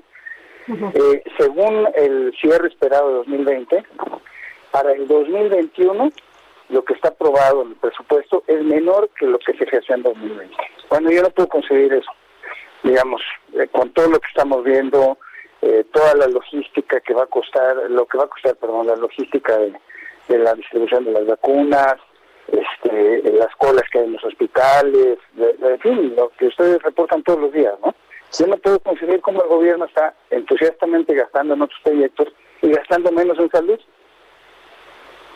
Porque además vemos que además de lo que diga el presupuesto hay un subejercicio, ¿no? Pues había, el, sí, el año pasado hubo hubo varios subejercicios. En salud en la primera parte del año, en la segunda ya no. Pero pero digamos, este siempre hay un problema de subejercicios. En este gobierno ha sido pues ya muy persistente. Mira, todos los gobiernos en los primeros seis meses eh, de gobierno eh, típicamente hay un subejercicio importante. Eh, este gobierno ha tenido sus ejercicios en varios, en varios rubros ya durante dos años, muy, muy frecuentes. Bueno, entonces, ¿exactamente en qué propondrían ustedes que se gastara el dinero? Vamos a suponer que separan en este momento el tren Maya y la refinería de Dos Bocas. ¿En qué utilizarías este dinero? Bueno, mira, en la semana pasada la secretaria de Economía, la nueva secretaria de Economía, presentó un plan de reactivación. Es un plan que, que yo creo que se queda corto en este momento porque, por ejemplo, trae créditos a las microempresas, ¿no? Este, trae, me parece que son 60 mil eh, créditos de 25 mil pesos cada uno de los que se anunciaron. El año pasado se había anunciado un programa de 3 millones de, créditos a la palabra de esta forma, que no se cumplió. Pero bueno, esa es una, esa es una forma, por ejemplo, en la que se puede apoyar a las microempresas. Pero también se podría apoyar a las empresas que no son micros, que no son, eh, como decimos a veces, changarros, sino empresas que emplean más personas, pequeñas, medianas y aún grandes empresas que están sufriendo problemas de liquidez. Y se les podría apoyar, como ya lo ha dicho el sector privado, el sector social, bueno, la académica, etcétera, no con condonaciones, ni con regalos, ni rescates, sino, por ejemplo, posición de, de pagos de seguridad social, o de enteros de, pagos preliminares de, impuestos, ¿no? Para que las empresas tengan la liquidez para poder seguir abiertas y que no tengan que verse en la necesidad de despedir gente y que haya pérdidas más permanentes de empleos, ¿no? Esa es otra forma. Hay muchas formas. Los países, y eso este, ustedes lo saben bien, los países han ideado muchísimas formas de apoyar a la población, a las empresas, a, los desempleados este, que se pueden implementar fácilmente, pero bueno, aquí no, no ha sido posible hacerlo. Carlos Hurtado, director general del Centro de Estudios Económicos del Sector Privado, gracias por conversar con nosotros esta mañana. Muchas gracias, Sergio, Lupita, y un saludo a la audiencia. Gracias, igualmente muy buenos días. Bueno, el eh, empresario veracruzano Alejandro Cosío dio a conocer que adquirió dos millones de unidades de la vacuna Sputnik para México. ¿Qué ha pasado con eh, estas vacunas? ¿Qué ha pasado con eh, este contrato? Alejandro Cosío, empresario, muchas gracias por tomar la llamada esta mañana. Buenos días. Hola, ¿qué tal? Muy buenos días. Un saludo a todos los que nos hacen favor de ver y escuchar. Gracias, Alejandro Cosío. Cuéntenos eh, exactamente cómo se compraron estas, estas vacunas. Tengo la impresión de que, pues hasta este momento, las empresas que las producen o los gobiernos que las producen, como es el caso de la Sputnik 5, pues no están vendiendo a empresas privadas. ¿Cómo consiguió usted comprar estas vacunas? Bueno, a ver, yo me dedico al tema de la salud y a la venta de medicamento y vacunas desde 1988. Yo conseguí estas vacunas por la relación que tengo de años y de exportar por tanto producto médico mexicano como de importar a México producto médico para el sector salud. Don, don Alejandro, eh, cuéntenos eh, si, si está bien el contrato, cuándo le van a entregar estas unidades, porque hay algunas versiones que señalan que le echaron para atrás el contrato, que porque usted le dio madruguete a los funcionarios del gobierno del presidente López Obrador. Mira, lo que yo tengo es un contrato firmado en los Estados Unidos con todo lo que esto pueda valer. Si a mí con quienes yo firmé, con quienes yo demostré capacidad financiera, con quienes tengo todo esto preparado y listo, me fallaran, pues por supuesto tendrían que enfrentar a las autoridades de Florida en donde fue firmado dicho contrato. Lo importante para mí es que tengo el lote de las dos millones de vacunas, me da muchísimo gusto que ayer el presidente de la República nos cumplió y ya emitió el decreto. Ahora falta algo tan importante como el decreto, que es el permiso de COFEPRIS para que la vacuna pueda ingresar. Si esto no pasa de aquí a que termine esta semana, me veré en la necesidad de vender en alguno de los países donde tengo operaciones. De hecho, en este momento estoy en El Salvador, mañana Costa Rica, eh, Colombia, en donde no tendré ningún problema de ponerlas. No es problema venderlas, el problema es que mi país entienda que debe de dejar de morir cada minuto un mexicano. Eh, estas estas ah, vacunas las compró como un negocio privado, me imagino, para comprarlas y después revenderlas. Así es, efectivamente, yo soy un empresario y a eso me dedico. Eh, físicamente, ¿dónde están las vacunas, don Alejandro? ¿De dónde las distribuiría usted? Yo las entrego a los 10 días de que COFEPRIS autorice en cualquier aeropuerto internacional de México, desde Tijuana a Mérida, las vacunas se manejan a menos 18 grados centígrados, es una temperatura baja, pero no es complicado, hay bodegas suficientes en todo el país a esa temperatura y hay vehículos para su transportación, aun cuanto que eso no es mi responsabilidad. En el contrato que yo les he presentado a los gobiernos de los estados y las propuestas, yo les entrego puesto CIF en el aeropuerto internacional en el que ellos me indiquen. O sea que ya lo único que falta es la pues la aprobación de COFEPRIS, pero si el presidente de la República mismo habló y se comprometió con Vladimir Putin, el presidente de Rusia, esto significaría que habría por lo menos una presión sobre COFEPRIS para aprobar, ¿no es así? Está toda la presión del mundo sobre COFEPRIS para que esto quede aprobado, pero finalmente no debe ser un tema de presión, debe ser un tema porque se demuestra técnica y científicamente que la vacuna es buena, que la vacuna sí sirve y que la vacuna no mata. Ya en el mundo ha habido quienes han muerto eh, mayores de 60 años por haber sido vacunados por otras vacunas de otras marcas que no es el tema.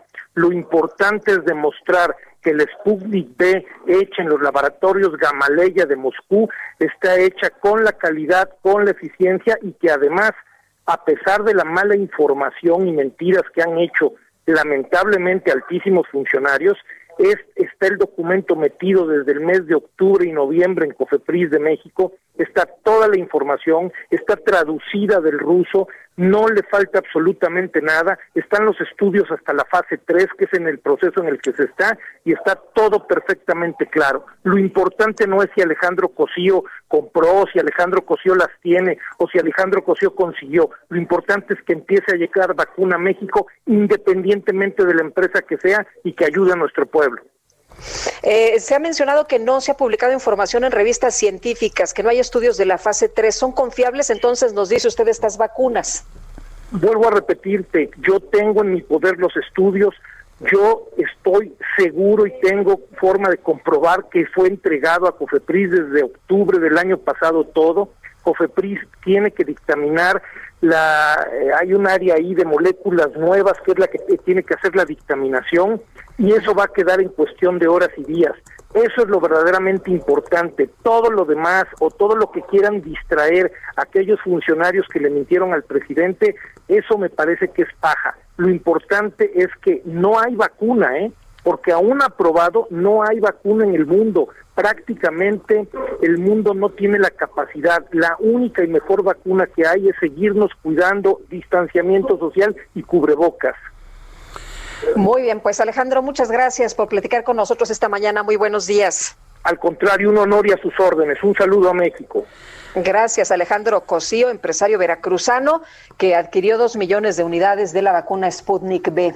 Y lo que dice es que si no lo aprueba la COFEPRIS, pues que colocará estas vacunas en otros países.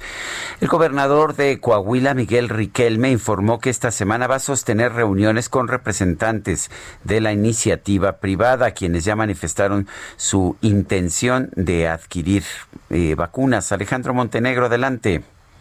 ¿Qué tal, Sergio Lupita? Muy buenos días. Les saludo con mucho gusto desde Coahuila. Bueno, pues después de que el gobierno federal diera el aval a las entidades para que pudieran adquirir eh, vacunas contra el COVID-19, bueno, pues en Coahuila ya se están viendo las diferentes opciones que se podrían desencadenar a raíz de esta situación. Como bien comentabas, bueno, pues el gobernador de eh, Coahuila, Miguel Riquel, me dijo que, eh, bueno, pues esta semana va a empezar a reunirse con diferentes empresarios, con diferentes representantes de la iniciativa privada para ver de qué manera se podrían organizar en este sentido. Ellos ya manifestaron su intención de, de aportar recursos para la adquisición de vacunas y bueno, pues Riquel me asegura que lo pueden hacer a través de dos vías.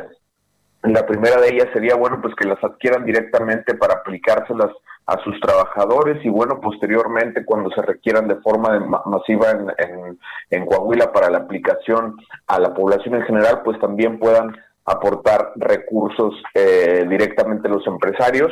Incluso eh, también hay gobiernos municipales que ya han levantado la mano, que ya aseguraron que podrían invertir directamente de su presupuesto en materia de salud para la adquisición de vacunas. Sin embargo, bueno, pues también Riquelme señaló que todavía están a la espera de los lineamientos de la ruta que se va a seguir eh, por parte del gobierno federal para que se puedan adquirir estas vacunas. Están esperando que el gobierno federal notifique de qué manera se va a realizar este procedimiento. Comentarles que hasta la fecha Coahuila ha recibido 39.975 vacunas eh, y bueno, pues ya eh, se está aplicando la segunda dosis a los, al personal médico que está atendiendo la primera línea de batalla contra el COVID-19 e incluso ya se inició con los trabajadores de la segunda línea y eh, médicos privados que están atendiendo la contingencia acá en Coahuila.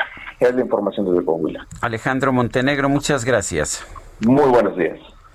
La Cámara del Senado recibió las acusaciones de juicio político contra el ahora expresidente de Estados Unidos, Donald Trump. Las acusaciones son por incitar a la insurrección tras la toma del Capitolio de sus seguidores este 6 de enero. Y todos los detalles los tiene esta mañana Juan Guevara. Juan, qué gusto saludarte. Buenos días.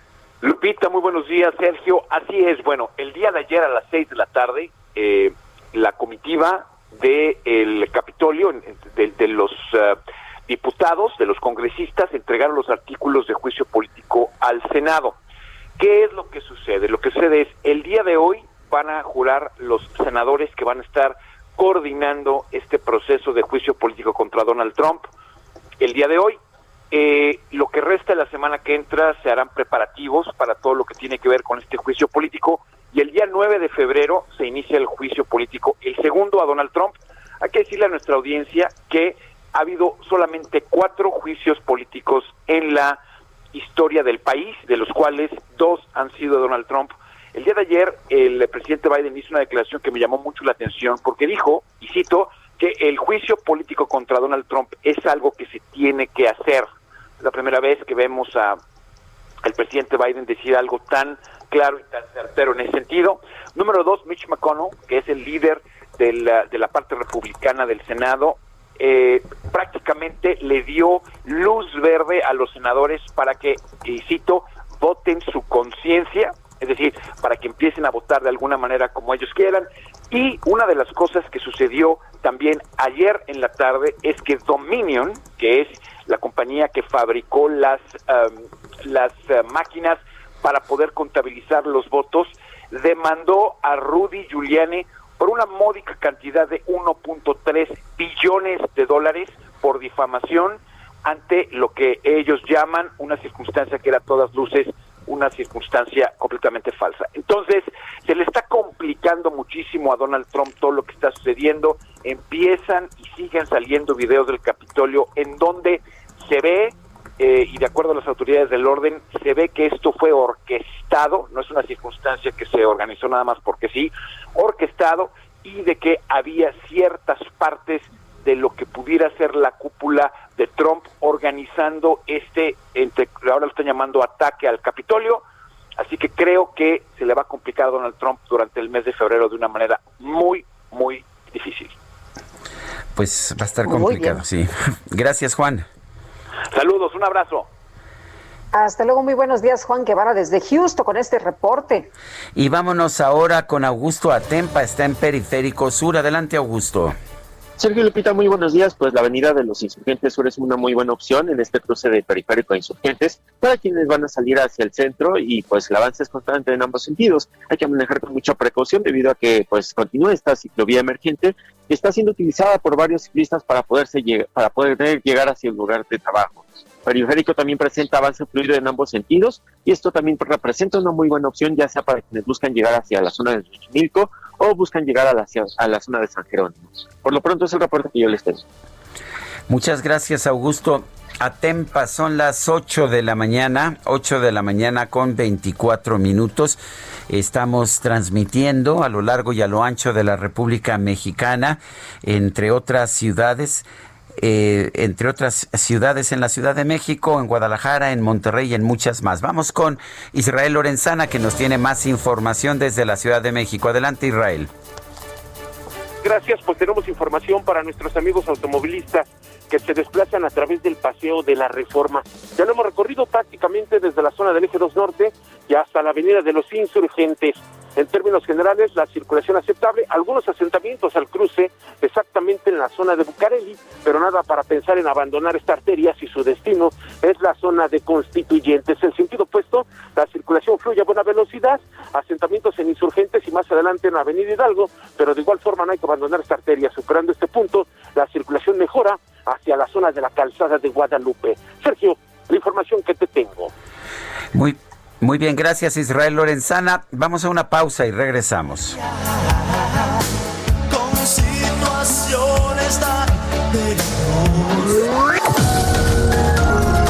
Sergio Sarmiento y Lupita Juárez quieren conocer tu opinión, tus comentarios o simplemente envía un saludo para ser más cálida esta mañana. Envía tus mensajes al WhatsApp 5520 109647.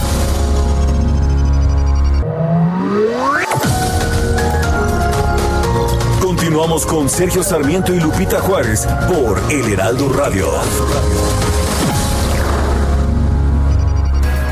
Jaque Mate con Sergio Sarmiento.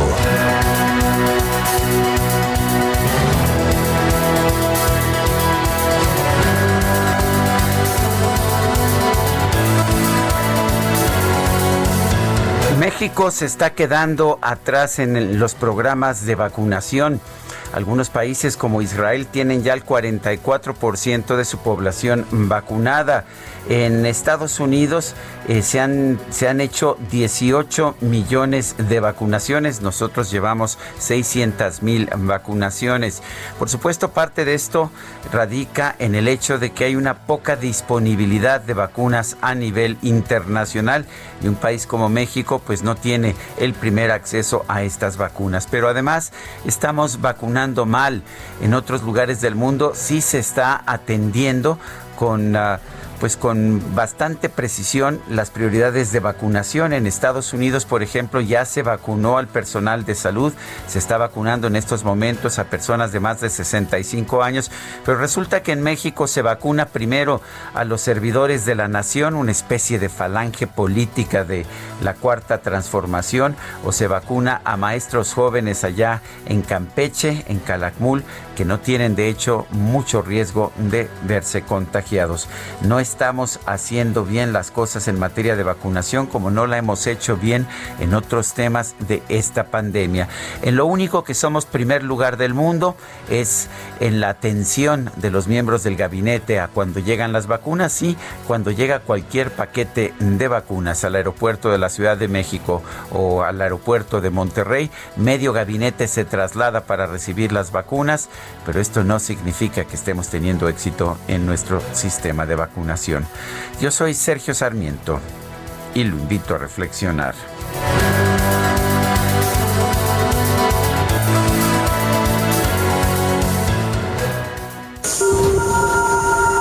Reporte Metro con Palmira Silva. Palmira, ¿cómo estás? Buenos días. Hola, muy buenos días, Lupita, Sergio, un saludo a su auditorio. A esta hora registramos afluencia alta y un intervalo de paso entre trenes de cuatro minutos aproximadamente. Las líneas 1, 4, 5 y 6 ofrecen servicio con un intervalo aproximado de 5 minutos a 8. Recuerden que como alternativas, unidades emergentes de transporte brindan servicio al exterior de las líneas 1, 2 y 3 de terminal a terminal por ambas direcciones. Te recomendamos planificar tu viaje y anticipar tu salida. No olvidemos que el uso de cubrebocas es obligatorio en todos los sistemas de transporte. Esta es la información por el momento. Que tengan un excelente martes. Igualmente, Palmira, buenos días. Gracias, igual, hasta luego. Son las 8 con 33, vamos con el Químico Guerra. El Químico Guerra con Sergio Sarmiento y Lupita Juárez. Químico Luis Manuel Guerra, ¿cómo estás? Buenos días. Muy buenos días, Sergio Lupita. Bueno, pues tenemos ya resultados interesantes para nuestro futuro y sobre todo para la planificación de eh, cómo vamos a manejar las futuras pandemias y los efectos. Fíjense que el COVID-19, Sergio Lupita, ha reducido ya la expectativa de vida en los Estados Unidos. Un nuevo estudio ha encontrado que la expectativa de vida al nacer se acortará en 1.13 años para quedar en 77.48 años. El primer descenso en 40 años de la expectativa de vida, que es uno de los logros de la humanidad, ¿no? La infección por SARS-CoV-2 cobró 336 mil días en los Estados Unidos en 2020 y ha afectado significativamente la expectativa de vida, reporta este estudio de las universidades de California, eh, del sur, la eh, USC y de la Universidad de Princeton. Esta investigación se publica en los Proceedings of the National Academies of Science, los registros, digamos, de las academias de ciencias de los Estados Unidos. Ese declive es aún más pronunciado en las poblaciones minoritarias, en los negros y los latinos.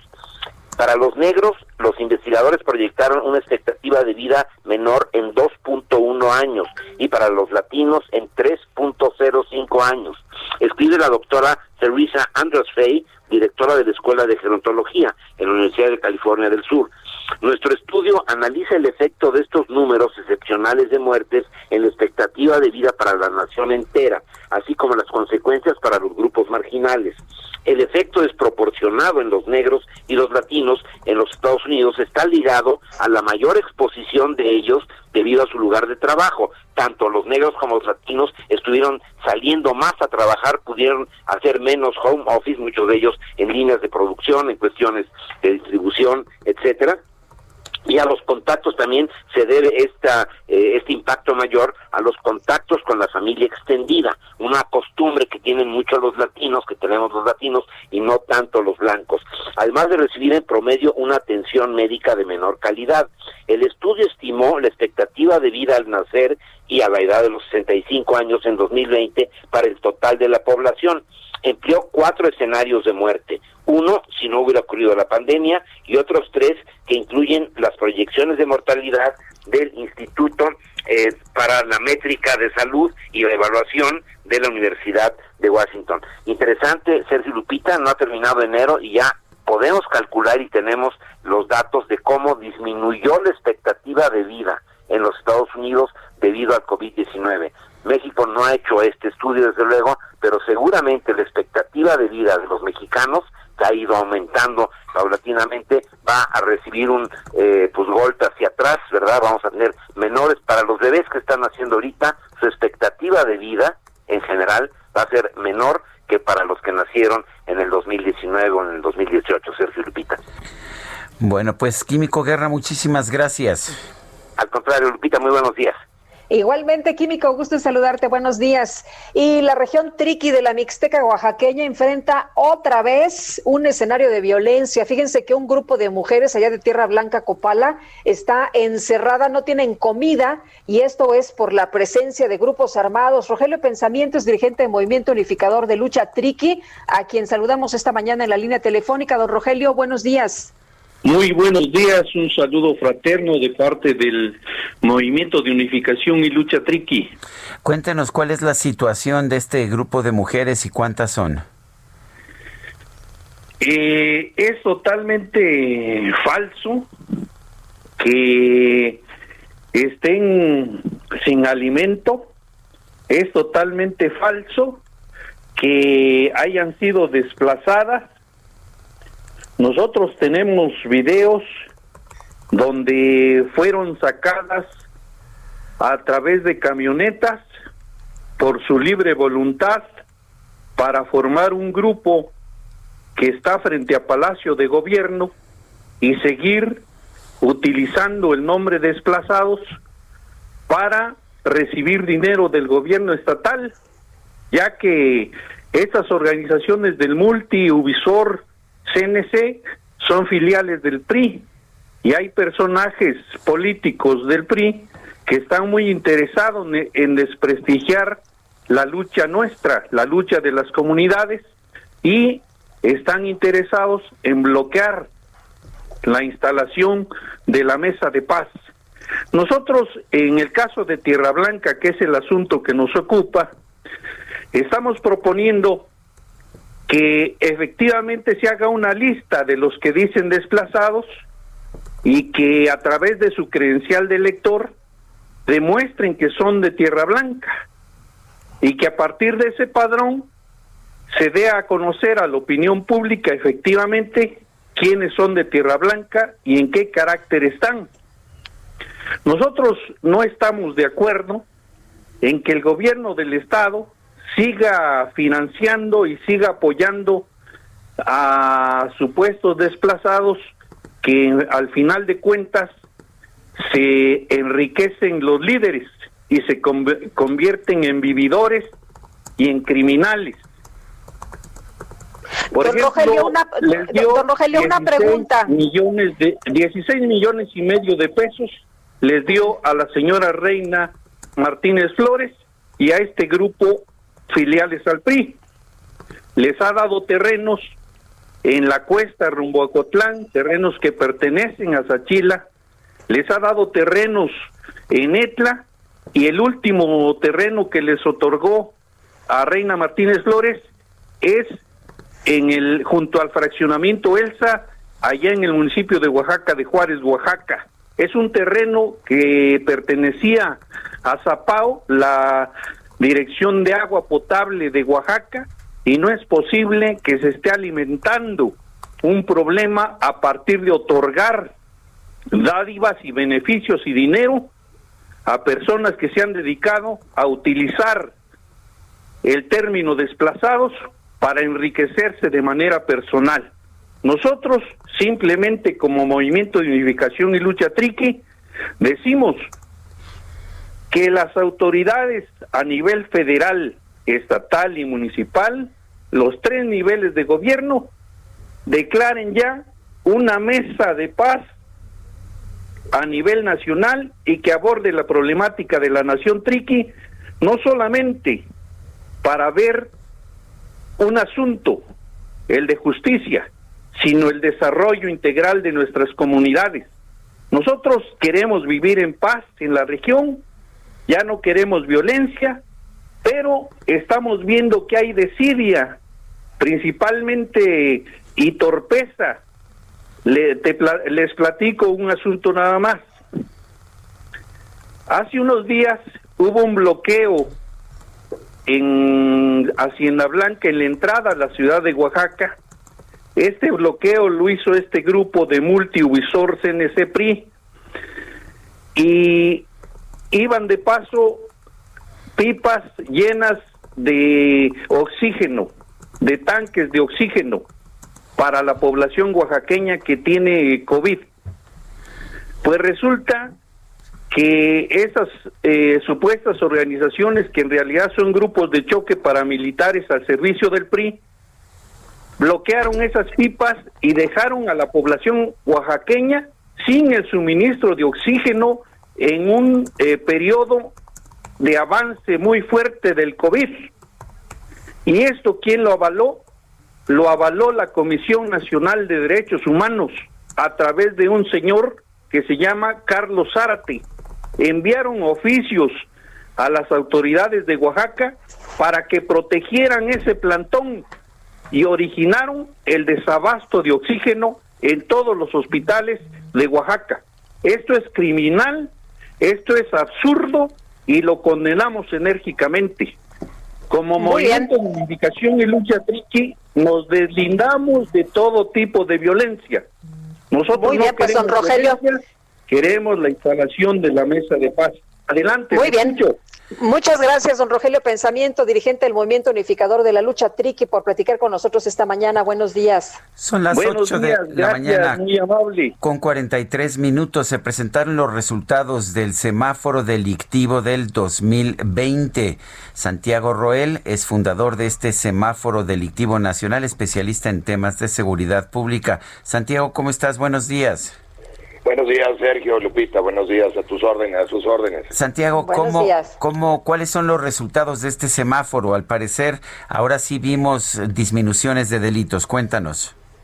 Sí, podríamos empezar por eso. Hay una reducción de, de- de la incidencia de delitos en la- los delitos más importantes, más relevantes, que son los que monitoreamos nosotros. Te puedo, les puedo comentar que bajó el secuestro un 38%. Esto es muy interesante.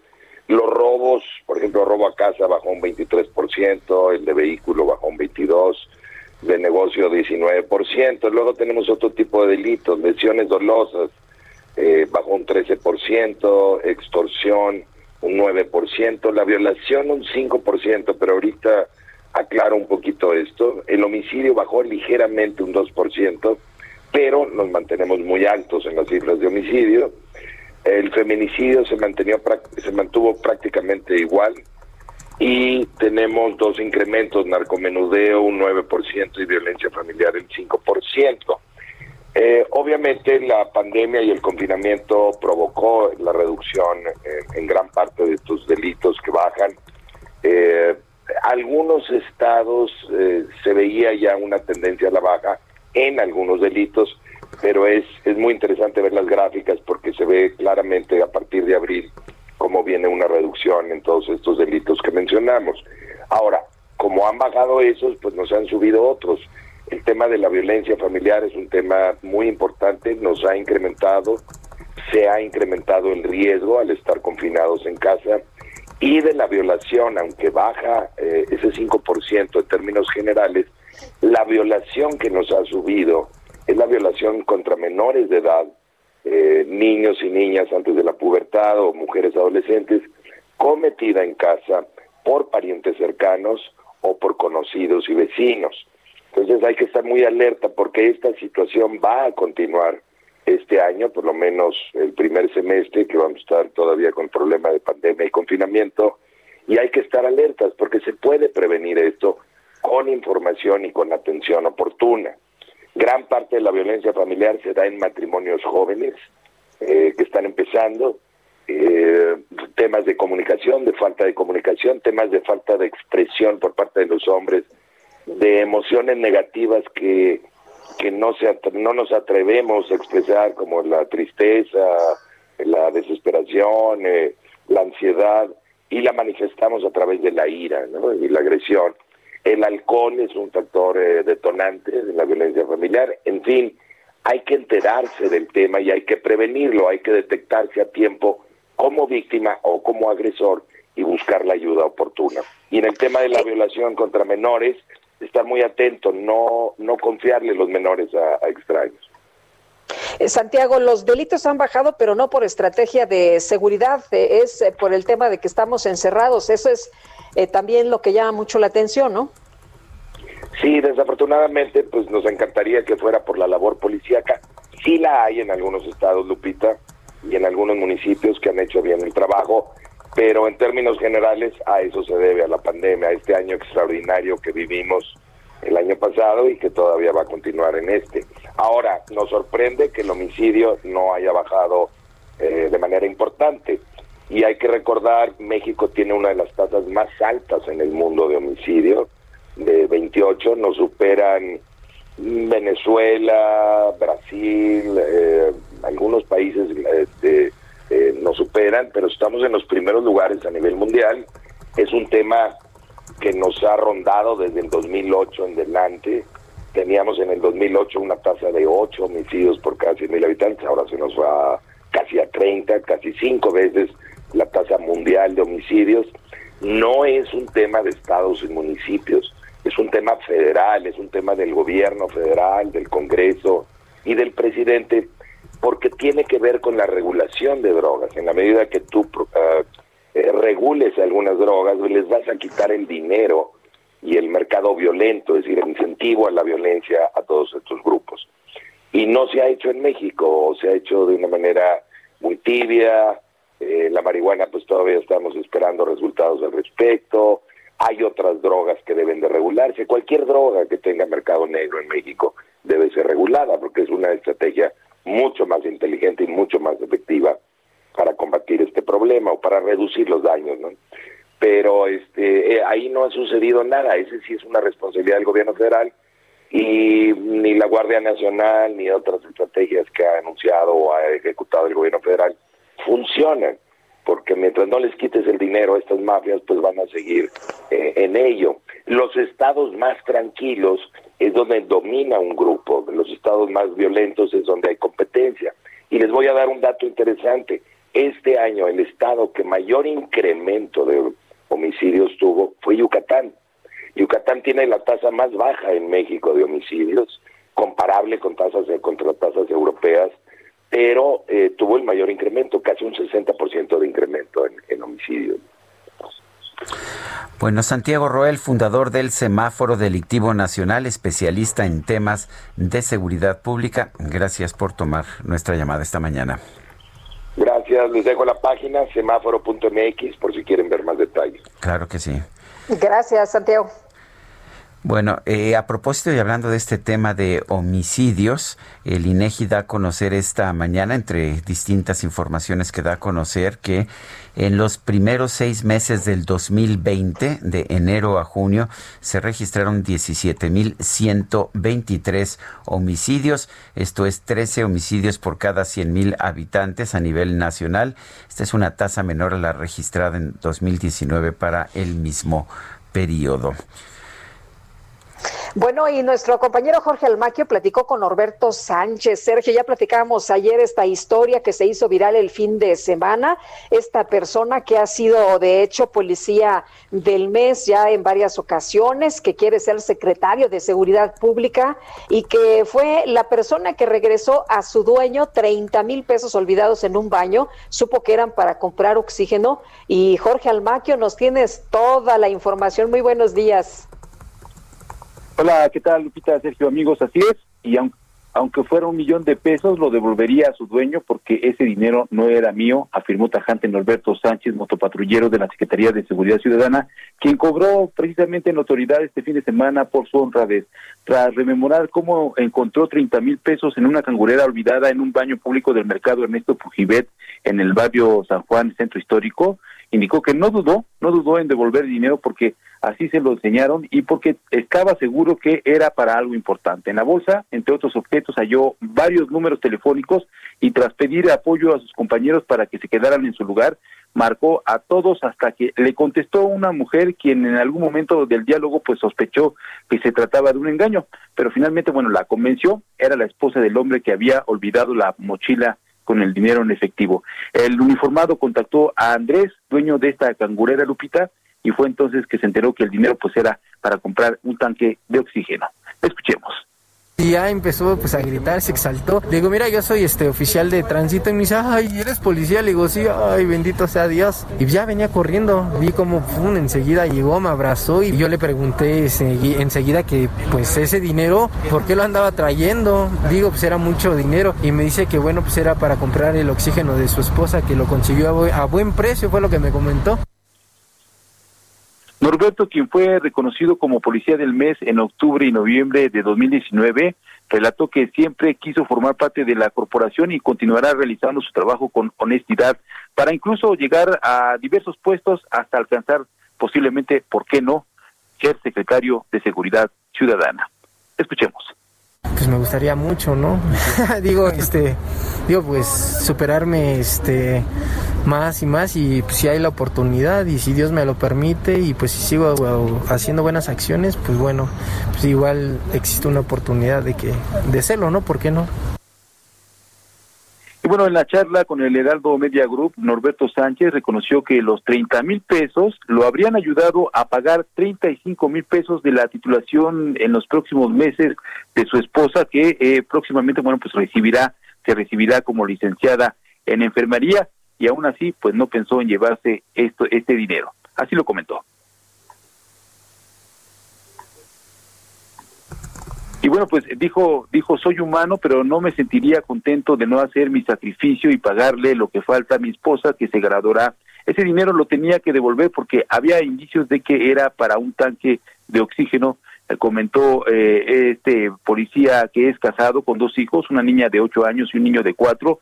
El motopatrullero aseveró que surgió desde abajo y donde lo pongan, seguirá su trabajo con honradez, responsabilidad y también lealtad. Sergio Lupita, amigos, el reporte que les tengo.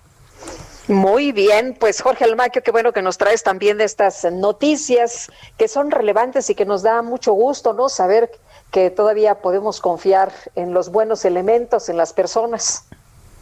Y que hay personas, exactamente, hay buenos elementos policíacos, es una persona muy sencilla, muy agradable, muy atento y con muchas ganas de salir adelante y por supuesto dice, pues este tipo de cosas dan eh, pues fuerza a continuar con su trabajo que es difícil, pero que bueno, pues eh, tiene que realizarlo porque es una de las cosas que más le gusta, Lupita.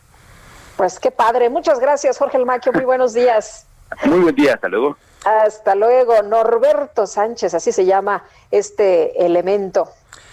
Son las 8 de la mañana con 54 minutos. Guadalupe Juárez y Sergio Sarmiento estamos en el Heraldo Radio. Mándenos mensajes de WhatsApp al 55 20 10 96 47. Regresamos.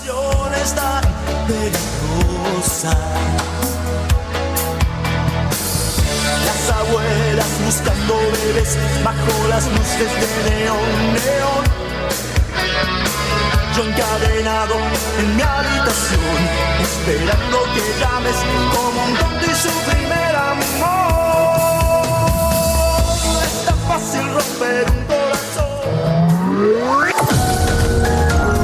Sergio Sarmiento y Lupita Juárez quieren conocer tu opinión, tus comentarios o simplemente envía un saludo para ser más cálida esta mañana. Envía tus mensajes al WhatsApp 5520 109647.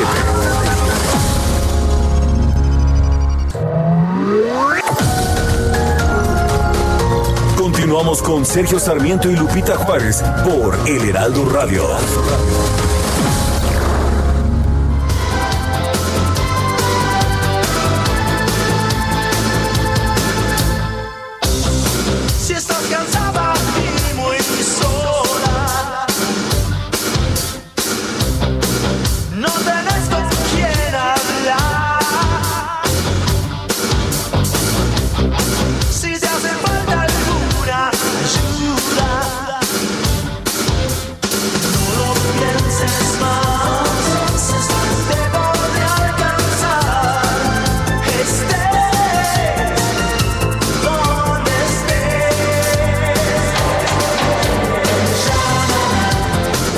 Escuchando a Miguel Mateos el día de su cumpleaños. Esta se llama Llámame si me necesitas.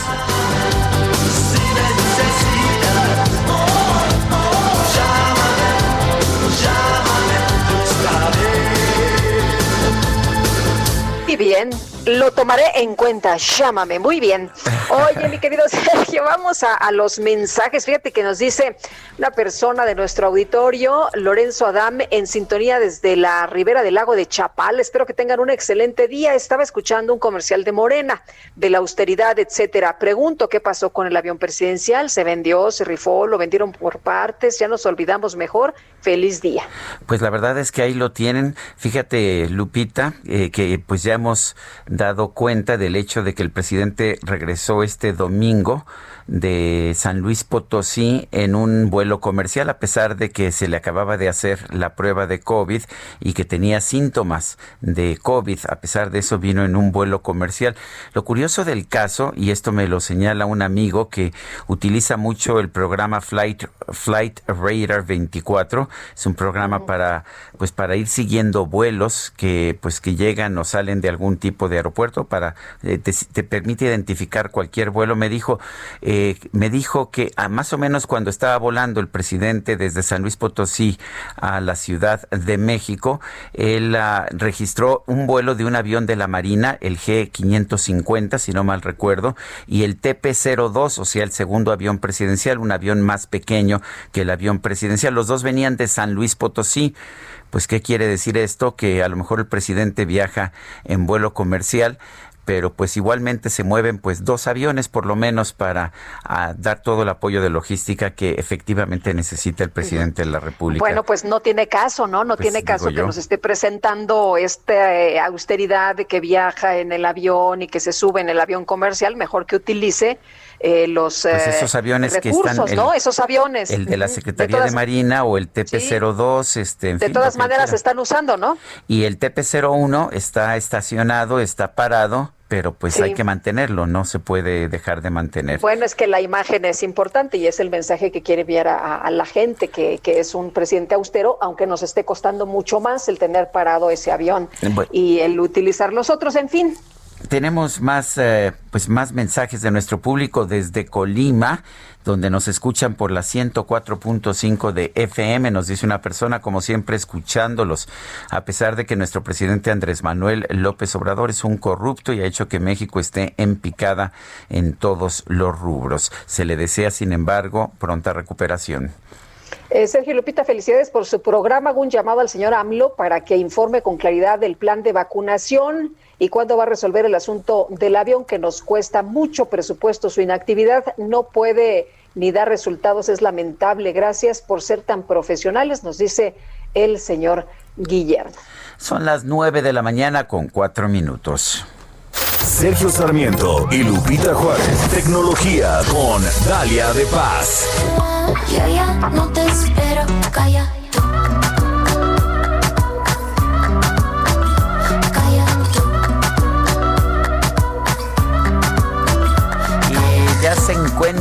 Por lo menos a la distancia, pero aquí con nosotros Dalia de Paz, nuestra Lady Gadget. Dalia, ¿cómo estás? Muy buenos días. Así es, Sergio Lupita, muy buenos días. A la distancia y escuchándolos siempre, pues gracias a los asistentes virtuales que ahora es posible pues poder hacerlo donde quiera que esté. Pero bueno, muy buenos días, Sergio Lupita. Comenzamos la semana con muchas noticias y una de ellas es que, eh, pues sin duda, y ha dado de qué hablar, es Honor, este fabricante de teléfonos inteligentes y wearables, que aquí ya hemos eh, platicado de ella, que pertenecía al gigante tecnológico Huawei y que la, pasada, la semana pasada anunció justo de manera oficial su independencia y en la que hoy comienza una carrera comercial y empresarial autónoma. Y en este momento pues creo que es la mejor decisión ya que hay que recordar que esta marca también tenía el veto por parte de, de Estados Unidos que como muchos saben hasta ahora ha impedido a Huawei acceder pues a determinados componentes para la fabricación de sus equipos y que de cierta manera pues ahí los tiene eh, pues padeciendo mucho. Así que bueno, pues Honor prácticamente se divorció de esta firma y ahora llega con dispositivos para todo el mundo, ventas online y equipos a precios realmente accesibles con prestaciones pues muy atractivas, acabados premium y que en lo personal me ha tocado probar desde hace algunos años, desde relojes inteligentes hasta teléfonos y hasta este momento mi experiencia con ellos pues ha sido muy satisfactoria. La marca pues que ahora pertenece a Shenzhen Shihim New Information Technology, que es un consorcio, volverá a colaborar con empresas también estadounidenses como AMD, Intel, MediaTek, eh, Microtechnology, Microsoft, Qualcomm, Samsung y Sony. De hecho, esta firma aprovechó el anuncio para presentar un nuevo smartphone ya como compañía independiente, un dispositivo que se ve de lujo, el Honor View 40 que llegará al mercado con cámara triple, 50 megapíxeles, procesador MediaTek, pantalla OLED de, con una de curva de 6.7 pulgadas, 8 gigas de RAM, almacenamiento de 128, baterías de, de 4000 miliamperes carga rápida de 66 watts que en unos 15 minutos más o menos vamos a poder cargarlo y alcanzar hasta el 60% de carga y 35 minutos para la carga completa. Además que en las fotos, pues eh, también el equipo se ve muy elegante. Aún no sabemos cuándo llegará a México, pero pude platicar ahí con Ana Sofía Peterson, que ella es PR Manager de Honor en México, y quien me comentó que seguirán bajo el mismo esquema, es decir, su principal canal de venta será a través de su página de internet, pero esta vez pues llegarán con un partner muy importante al país y asegura pues que la calidad de sus equipos será hasta mejor después de renacer. Y bueno, pues trabajan con más de 100 laboratorios de innovación y centros para diseños, pues para garantizar mejores dispositivos. Y aunque no me dio más detalles, suponemos que este equipo, el View 40, o los nuevos teléfonos llegarán con Android, que prácticamente por eso fue el divorcio. Lo que sí es un hecho y que me han estado preguntando es que si usted es alguno de los que de las personas que adquirió estos teléfonos hasta hace algunas semanas o el año pasado, ojo aquí, porque esos servicios se quedan con el software de Huawei y no podremos instalarle Google Services para que lo tomen en cuenta. Eso se trapa partir de los nuevos equipos que, la, que se presenten en los próximos meses. Y bueno, ya para concluir, Sergio Lupita, eh, hablando de esta marca, rápidamente les cuento que desde hace algunos días justamente he estado probando un teléfono de ellos, el Honor 10X Lite, que además de ser un equipo, pues de tener mucho color y un diseño muy atractivo, llega con cuatro cámaras, super cámara, la verdad, pantalla de 6.67 pulgadas, una enorme batería de 5000 mAh, es decir, que soporta hasta 59 horas de llamadas telefónicas, 79 horas de salida de radio para que nos escuchen, 23 de, de reproducción de video y bueno, viene con una función de supercarga de 22.5 watts que permite pues que se cargue completamente en 95 minutos. Como les digo, la cámara principal es de 48 megapíxeles para tomar fotos de gran calidad. Eh, su almacenamiento es de 128 gigas que se puede ampliar mediante una tarjeta micro SD. Vale la pena si lo que busca es un buen smartphone para trabajar en casa, tomar clases, tomar buenas fotos y entretenerlos. Lo malo, pues como les digo, no tiene los servicios de Google. Así que ahí va a encontrarse con algunos obstáculos, pero está la, todas las aplicaciones de Huawei en la App Gallery. El precio me parece también razonable. Ahí en mis historias de Twitter e Instagram, dale de paz, pues les comparto más información y por supuesto ya les platicaré cómo le va a este fabricante chino en los próximos meses y seguramente pues será, pues yo creo que le irá mejor ya sin Huawei, a ver qué pasa. Sergio Lupita, les mando un abrazote muy grande. Bueno, pues como siempre, Dalia, gracias. Buen día. Buenos días. Oigan, ¿se acuerdan de que el presidente Trump, que acaba de salir de la Casa Blanca hace unos días, dijo, ¿volveremos de alguna manera? Bueno, pues fíjense que el expresidente de los Estados Unidos, Donald Trump, anunció la creación de una oficina que desde Florida va a gestionar su agenda y comunicaciones públicas una vez que pues ya abandonó la Casa Blanca y bueno, la oficina del expresidente, como se ha bautizado, este equipo será responsable de gestionar la correspondencia, declaraciones públicas, apariciones y actividades oficiales de Trump, que ha guardado pues silencio, ¿no? Desde que llegó a su residencia de Mar a Lago, pero guardó silencio pues porque lo silenciaron en las redes sociales. En fin, pues ya está estrenando la oficina del expresidente. Son las 9 de la mañana con 10 minutos. Vamos a un resumen de la información más importante. Desde Palacio Nacional, Olga Sánchez Cordero, secretaria de Gobernación, agradeció a la comunidad internacional los mensajes dirigidos al presidente López Obrador para desearle su pronta recuperación del COVID-19. La ONU, la Organización Mundial de la Salud, la OCDE, Nicolás Maduro, el presidente de Cuba, Miguel Díaz Canel, Daniel Ortega, presidente de Nicaragua, la canciller de Colombia, Claudia Blum, el presidente de Honduras, Juan Orlando Hernández, el ex embajador de Estados Unidos en México, Christopher Landó. En fin, una serie de titulares y presidentes, cancilleres, primeros ministros del mundo que han mostrado una enorme muestra de apoyo y solidaridad al señor presidente en su enfermedad de COVID-19. El director general del IMSS, Robledo, anunció que para la aplicación de la vacuna contra el COVID-19 de la farmacéutica Pfizer en México se va a contemplar un intervalo de entre 21 y 42 días para la aplicación de la segunda dosis. El Grupo Técnico Científico de Aplicación de, de, Vacunas acaba de publicar una recomendación sobre el intervalo de aplicación de la vacuna de Pfizer de 21 a 42 días. Esto es coincidente con una publicación del 8 de enero de la Organización Mundial de la Salud sobre esta vacuna que establece la posibilidad de eh, ampliar este tiempo entre la primera y la, y la segunda dosis. Se establece ese intervalo que puede ser de 21 a 41 días. Un grupo de expertos en vacunación de la Organización Mundial de la Salud determinó que en circunstancias excepcionales la segunda dosis de la vacuna contra el COVID-19 de la farmacéutica moderna puede ser administrada hasta seis semanas después de la primera. Y la presidenta de la Comisión Europea, Ursula von der Leyen, invitó al gobierno de los Estados Unidos a trabajar juntos en la creación de un marco regulatorio para contener el inmenso poder de las grandes empresas digitales a fin de crear una guía para la economía digital. Me están oyendo inútiles. Vamos con todas las mujeres hoy en día Somos Ya me veo diciendo diputada Paquita, ¿sí? Resulta que la cantante Francisca Viveros Barradas, o sea, Paquita la del barrio, para decirlo rápidamente, pues ha causado revuelo entre sus seguidores porque se presentó como precandidata de Movimiento Ciudadano a una diputación local en Veracruz. O sea que, a ver, vámonos acostumbrando, Guadalupe. Diputada Paquita. Oye, y de sus discursos, ¿no? Allá los legisladores, ¿me estás oyendo inútil? Híjole, imagínate. Ponte valiente, ya verás cómo se amansa.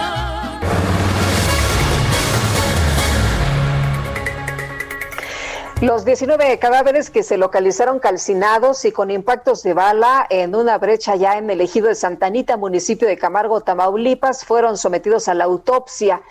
Eh, vamos a platicar con Luis Alberto Rodríguez, el vocero del Gabinete de Seguridad del Gobierno de Tamaulipas. Luis Alberto, gracias. Buenos días.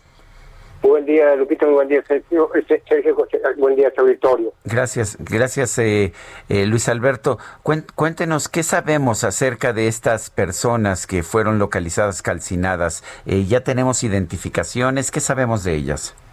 Bien, sobre el tema, sobre el tema de identidades, eh, donde se ha trabajado ya ahorita fue en la toma de muestras de ADN. Estas muestras de ADN van a permitir eh, en su momento que pueda haber un cotejo con el perfil genético de familiares que pudieran hacer la reclamación. Esto es eh, técnicamente se llama el match, es el cotejo. Es un trabajo que requiere lo siguiente.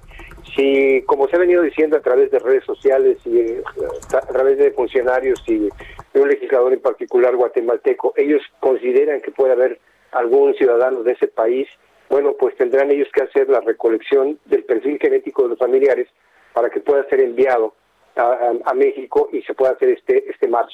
Eh, ya hay eh, en este momento consultas a nivel viceconsulado para poder eh, empezar a trabajar en ese sentido y tener información de lo que ellos consideran que, que pudo haber sucedido con las personas que ellos han señalado. Entonces, este punto es importante. La identidad, para que pueda ser objetiva, científica y jurídica, necesariamente requiere de ese cotejo eh, del perfil eh, genético con el ADN. Entonces, este es el primer, eh, digamos, lo más reciente. los cuerpos se encuentran ya en una morgue. se ha concluido que efectivamente que sí tienen disparos por proyectiles de armas de fuego este, que va, va relacionado también con lo siguiente, que son las investigaciones eh, iniciales, que en el lugar en donde se encontraron los vehículos, los, dos vehículos eh, incinerados, no hay casquillos. Por un lado, eh, hay un, testimonio donde se dice que eh, cruzaron estos vehículos desde el territorio de Nuevo León hacia eh, el territorio de Tamaulipeco e incluso hay algunas huellas ahí rodadas que permiten presuponer esta, esta situación. Y lo otro también que es importante es que uno de los vehículos contaba con placas de Nuevo León. Esto lo comento en el caso de Nuevo León porque también eh, con base en los mecanismos de colaboración entre Tamaulipas y Nuevo León ha habido este intercambio de información, sobre todo para establecer las circunstancias, qué ocurrió exactamente eh, hasta, hasta que se desencadenó este lamentable acontecimiento. Este es, digamos, el, curso de las investigaciones. Eh, Luis Alberto, eh, eh, estos cuerpos estaban calcinados. ¿Hay alguna forma de recuperar alguna identificación? ¿Se recuperó alguna identificación, algo que pudiera hacernos saber de quiénes se trata o no hay absolutamente nada? El, único elemento que va a permitir exactamente determinar quiénes sean, eh, desafortunadamente, pues es el ADN, es el, cotejo, este match, eh, por un lado. Lo que sí se sabe es que del total de las 19 víctimas, eh, 16 son hombres, eh, es una mujer y dos personas que, pues, dada la situación en que quedaron sus, sus restos, no se, no se conoce su género. Muy bien. Adelante, Sergio. Sí, no, la, única pregunta es, bueno, además de pues saber quiénes son, ¿tenemos alguna idea de qué pasó? Los elementos que se están eh, checando precisamente tanto el gobierno de Nuevo León como el gobierno de Tamaulipas a través de sus fiscalías, es entender qué es exactamente eh, lo que ocurrió. La evidencia nada más ahorita es que efectivamente estos vehículos venían de venían de Nuevo León. Es, es al momento, digamos, más el tema de los casquillos, no, no se encontraron ahí casquillos. Muy bien, pues Luis Alberto Rodríguez, vocero del Gabinete de Seguridad del Gobierno de Tamaulipas, gracias por mantenernos informados. Muy buen día, Lupita, muy buen día, Sergio, y gracias a su. Gracias. Son las 9 de la mañana con 18 minutos. Uno de los personajes, de, los personajes más significativos de nuestro país allá en los años 20, un, un tiempo de real revolución cultural en México con pues la presencia de eh, grandes personajes, José Vasconcelos, Diego Rivera, eh, fue una mujer, Antonieta Rivas Mercado. Ella fue actriz, fue mecenas, era escritora, era una persona realmente muy activista, muy activa en la vida cultural de nuestro país, que tuvo un fin trágico. Eh, es, ella era hija del arquitecto Antonio Rivas Mercado, quien hizo el Ángel de la Independencia y otros monumentos y edificios históricos, pero pues después a su suicidio allá en la Catedral de Notre Dame en París, eh, pues la, la convirtió también en una especie de leyenda, leyenda cultural de México. Vamos a conversar con Ana Lilia Cepeda, ella es, ella es presidenta de la Casa Rivas Mercado. Hoy a propósito se publica en la sección, en el suplemento Cúpula del periódico El Heraldo de México, pues un reportaje, un reportaje interesante con unas fotografías que yo no conocía precisamente de Antonieta Rivas Mercado, una de ellas con José Vasconcelos, que fue pues su gran pasión, su gran amor. Ana Lilia Cepeda, gracias como siempre por conversar con nosotros. ¿Cómo estás? Muy bien, muchas gracias, este, Sergio Lupita. Pues los saludo con mucha familiaridad porque como los los leo, pues siento que ya los conozco desde hace mucho. Pues muchas gracias por el espacio. Pues sí, este, miren, yo estuve a cargo de la, tuve la fortuna de coordinar la restauración de la Casa Rivas Mercado. Y ahora, el, año pasado, escribí pues este libro que da cuenta eh, de ese trabajo, es una crónica novelada y hablo, como ustedes bien hicieron la introducción, de la historia de Antonieta, que es lo que más se conoce porque pues fue una vida intensa, una vida corta, pero que aportó mucho a la vida cultural en México. Pero al reconstruir la casa, eh, también se reconstruye pues parte de la de toda una época de México y también de a través de la de la familia Rivas Mercado. el arquitecto efectivamente, bueno, vivió la época del porfiriato, fue uno de los arquitectos más connotados y eh, pues ahí yo relato porque siempre me impresionó, bueno, pues eh, eh, hago todo el recuento de los de, los festejos del centenario de la independencia, cómo de pronto esas luces de bengala se transforman en, en balas. Y una familia que aparentemente vivía muy tranquila en septiembre eh, de 1910 estaban celebrando los festejos, de pronto en, eh, se encuentran con el movimiento revolucionario. Y esa casa vive la revolución y también la familia se queda en, México. Eh, algunas familias en esa época pues salen del país, estaba la familia Casasus, que era, vivían exactamente enfrente y había una casa espectacular con una de las mejores bibliotecas de la época eh, que se conocen.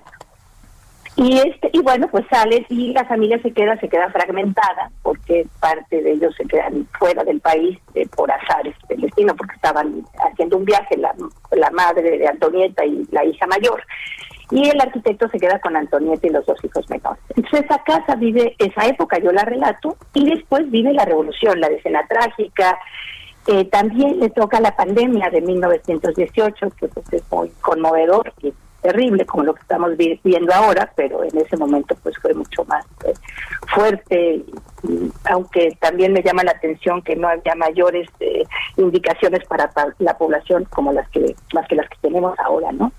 Y después vive también esa casa la reconstrucción del México moderno, cuando Antonieta ya es un poco mayor y, eh, bueno, pues eh, participa con los contemporáneos.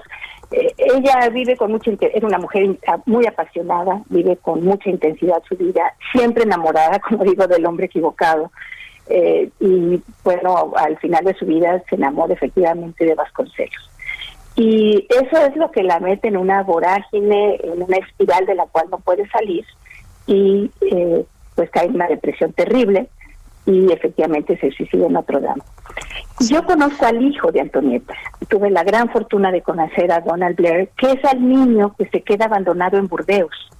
Eh, por, bueno, cuando hay ese hecho trágico, Antonieta lo encarga con, con en una eh, en una pequeña pensión donde ella se estaba quedando y deja a este niño eh, ahí encargado.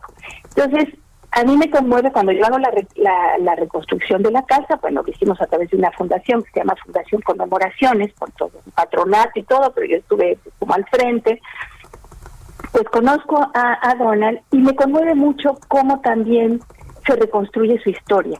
Y, y por eso digo que hay otra historia detrás de la historia y es una historia de amor. La esposa de ese niño, eh, que vendría siendo la nuera de Antonieta, le reconstruye la historia a, a, Donald. Y, luego él alcanza a ver también la recuperación de esta casa, ¿no?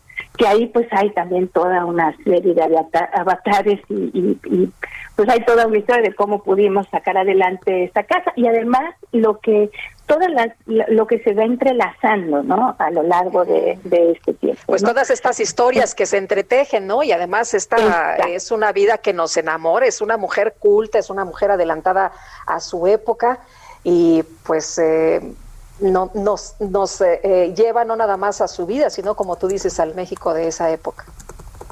Claro, además le debemos muchas cosas. Fue de las primeras que luchó por el voto. Este, ella fue promotora de la eh, Sinfónica Nacional, trajo a México el, el- el teatro moderno. Era una mujer que hablaba cinco idiomas, una mujer fantástica que, bueno, que, que- que él- lástima que, pues sí, vivió adelantada a su época, tuvo un divorcio muy, muy... eh, eh, pues muy difícil porque además eh, ella se casa muy ilusionada con un hombre de origen inglés que era amigo de los Bueno. de, de los hermanos Madero Ana- a- y llega a México de esa forma eh, Albert Blair se casa con Bueno. ella y ella es como poco comprendida ¿no? Gracias, Ana Lilia Cepeda, presidenta de Casa Rivas Mercado. Sergio Sarmiento y Lupita Juárez quieren conocer tu opinión, tus comentarios o simplemente envía un saludo para ser más cálida esta mañana. Envía tus mensajes al WhatsApp 5520 109647.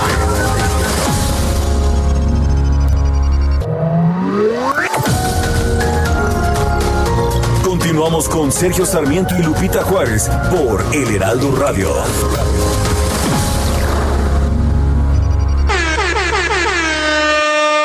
de piel, lila, divino, divino, carísimo. La micro deportiva. Pase su pasaje.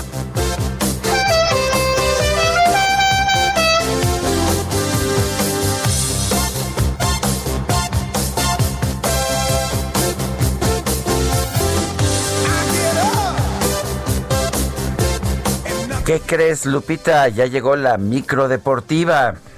Oye, pues en esa micro yo sí me subo. ¿Ah, sí? Pues subámonos.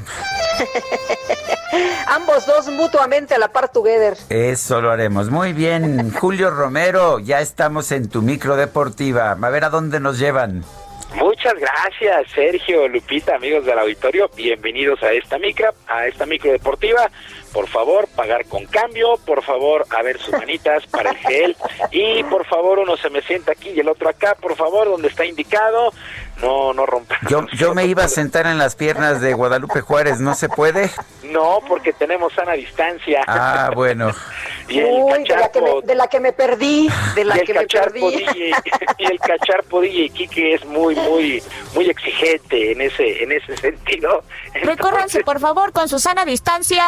Ahí está, por favor, muchísimas gracias. Ahora sí, nos vamos con la información deportiva.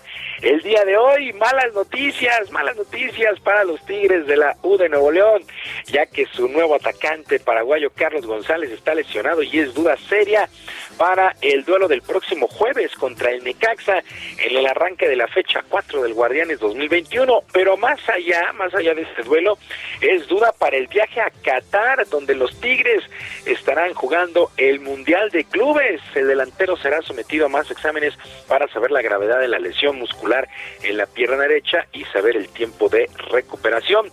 Tigres, hay que recordarlo, también tiene lesionado al otro atacante, el francés André Pierre Guignac, previo al duelo del próximo 4 de febrero contra el Ulsan de Corea ya en la justa internacional. Así es que esperemos que se recupere Carlos González, que llegó pues para esta campaña procedente de Pumas y ha hecho goles, ha hecho goles en las dos primeras fechas Carlos González. Bueno, eh, fecha 3 también de este torneo Guardianes 2021, ayer por la noche, Cruz Azul, Cruz Azul batalló de más, pero venció 1 por 0 a los Tuzos del Pachuca con tanto de Juan Escobar al minuto 61. Por lo pronto, Juan Reynoso, quien es el técnico de Cruz Azul, fue muy sincero al asegurar que después del gol se dedicaron a defenderlo, ya que necesitaban la victoria a como fuera, a como dé lugar, se quitaron la presión, así es que triunfo, triunfo al fin de la máquina celeste de Cruz Azul y escuchamos a su técnico Juan Reynoso.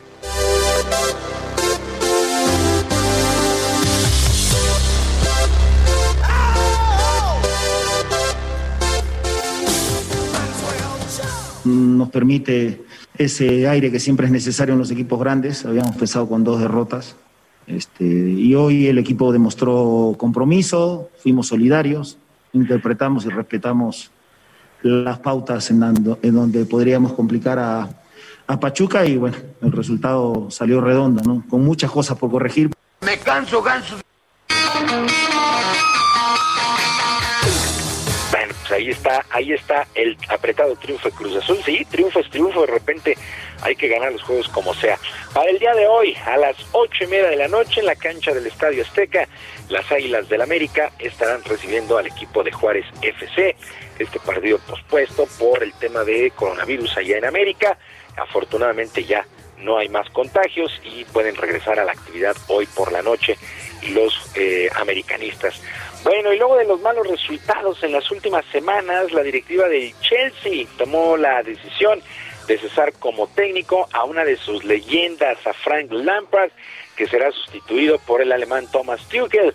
Eh, deja el puesto Frank Lampard después de 18 meses, también deja el equipo en la novena posición de la tabla general allá en la Premier de Inglaterra, pero también los deja en cuartos de final de la Champions, donde se estarán midiendo al Atlético de Madrid. No quieren sorpresas con el Chelsea y pues le dan las gracias a Frank Lampard, en verdad una verdadera leyenda del equipo de Chelsea.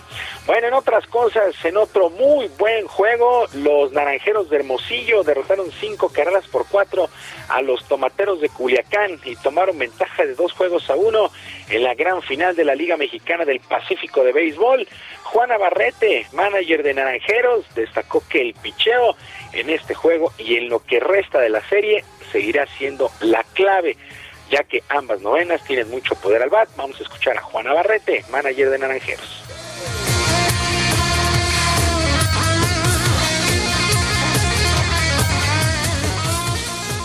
Pues eh, efectivamente el picheo va a ser, va a ser base, va a ser clave para los resultados. Tenemos que llevar ah, muy bien nuestro, nuestro plan de picheo, nuestro plan de bateo, para poder aprovechar las oportunidades que nos ofrece el juego.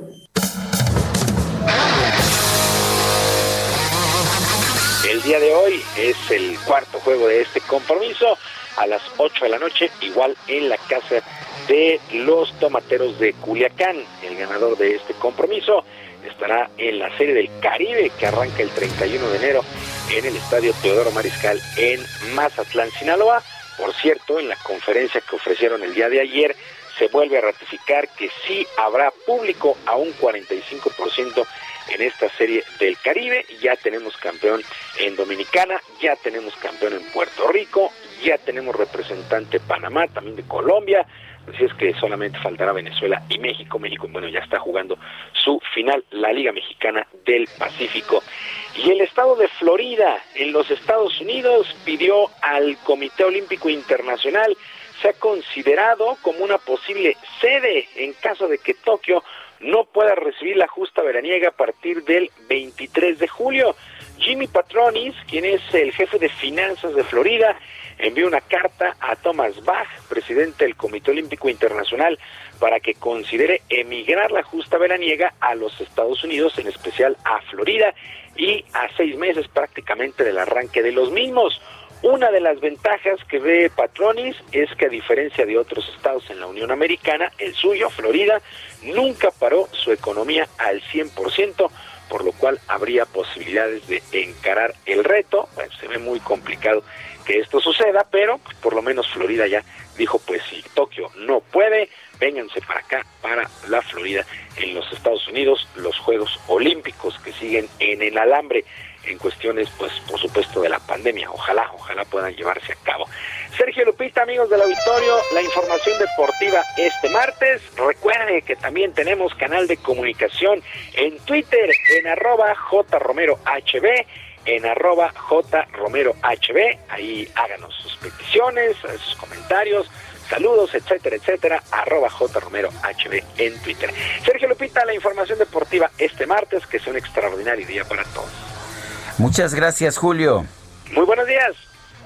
Hasta luego, muy buenos días.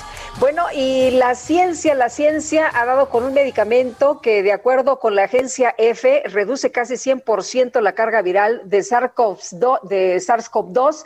Y fíjense que, pues de acuerdo con esta información, un fármaco antiviral, la plilidepsina, producido por la empresa española PharmaMar y probado en laboratorios experimentales de Francia y Estados Unidos, ha demostrado una disminución del 99% de las cargas virales de COVID.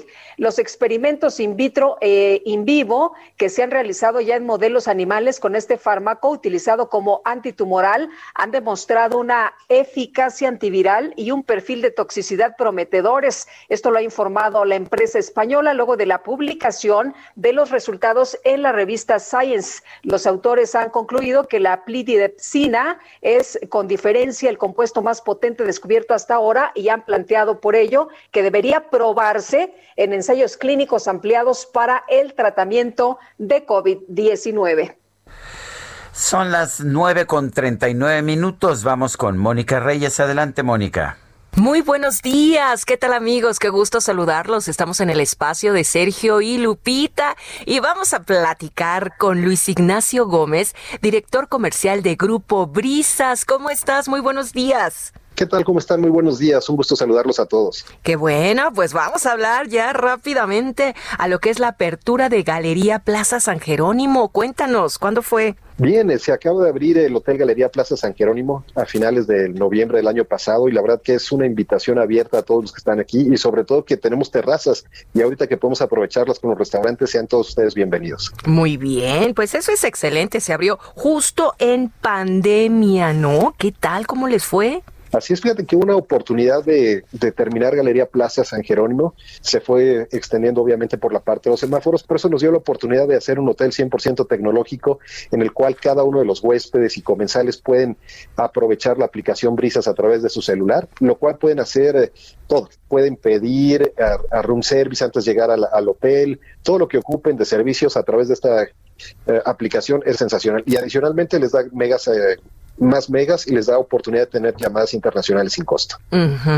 Este hotel está ubicado a unos metros de Periférico Sur, ¿no? Frente a la pista de hielo San Jerónimo aquí en la Ciudad de México. Hay que ubicar a todo nuestro público. ¿Es un hotel moderno?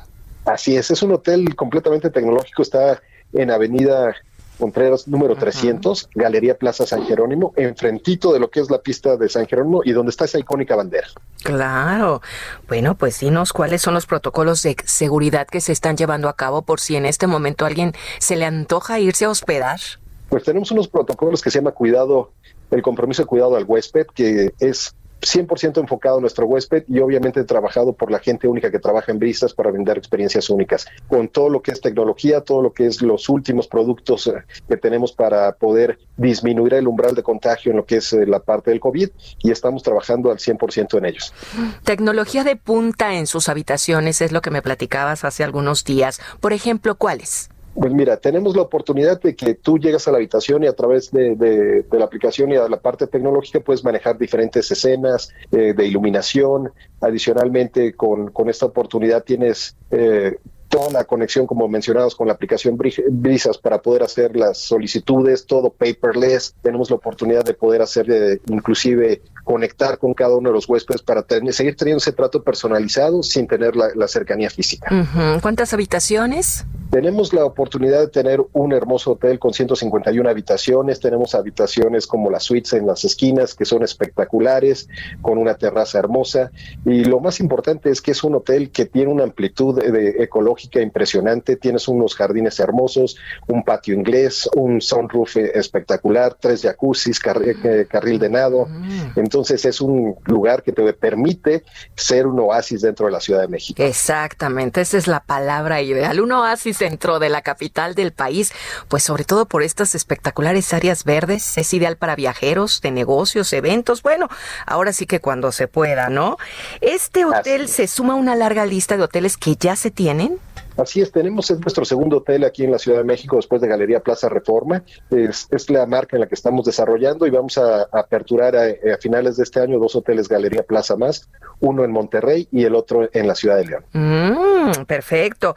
¡Qué promoción! Necesitamos promociones esta mañana para todos nuestros radioescuchas de este programa de Sergio y Lupita. A ver, a ver Luis Ignacio. Por, su- por supuesto, los invitamos y si llaman ah, o inclusive en brisas.com.mx, si tienen la oportunidad de hacer una reservación, lleguen y digan que nos escucharon aquí en la radio con Sergio y Lupita y van a tener un descuento del 10% en todo lo que es alimentos y bebidas. Aprovechen esas terrazas que están espectaculares, esa vista a la icónica bandera de San Jerónimo y sobre todo al patio inglés, esos jardines los van a disfrutar, van a ver que se van a encantar. Claro, Facebook, Instagram, Twitter, todo esto.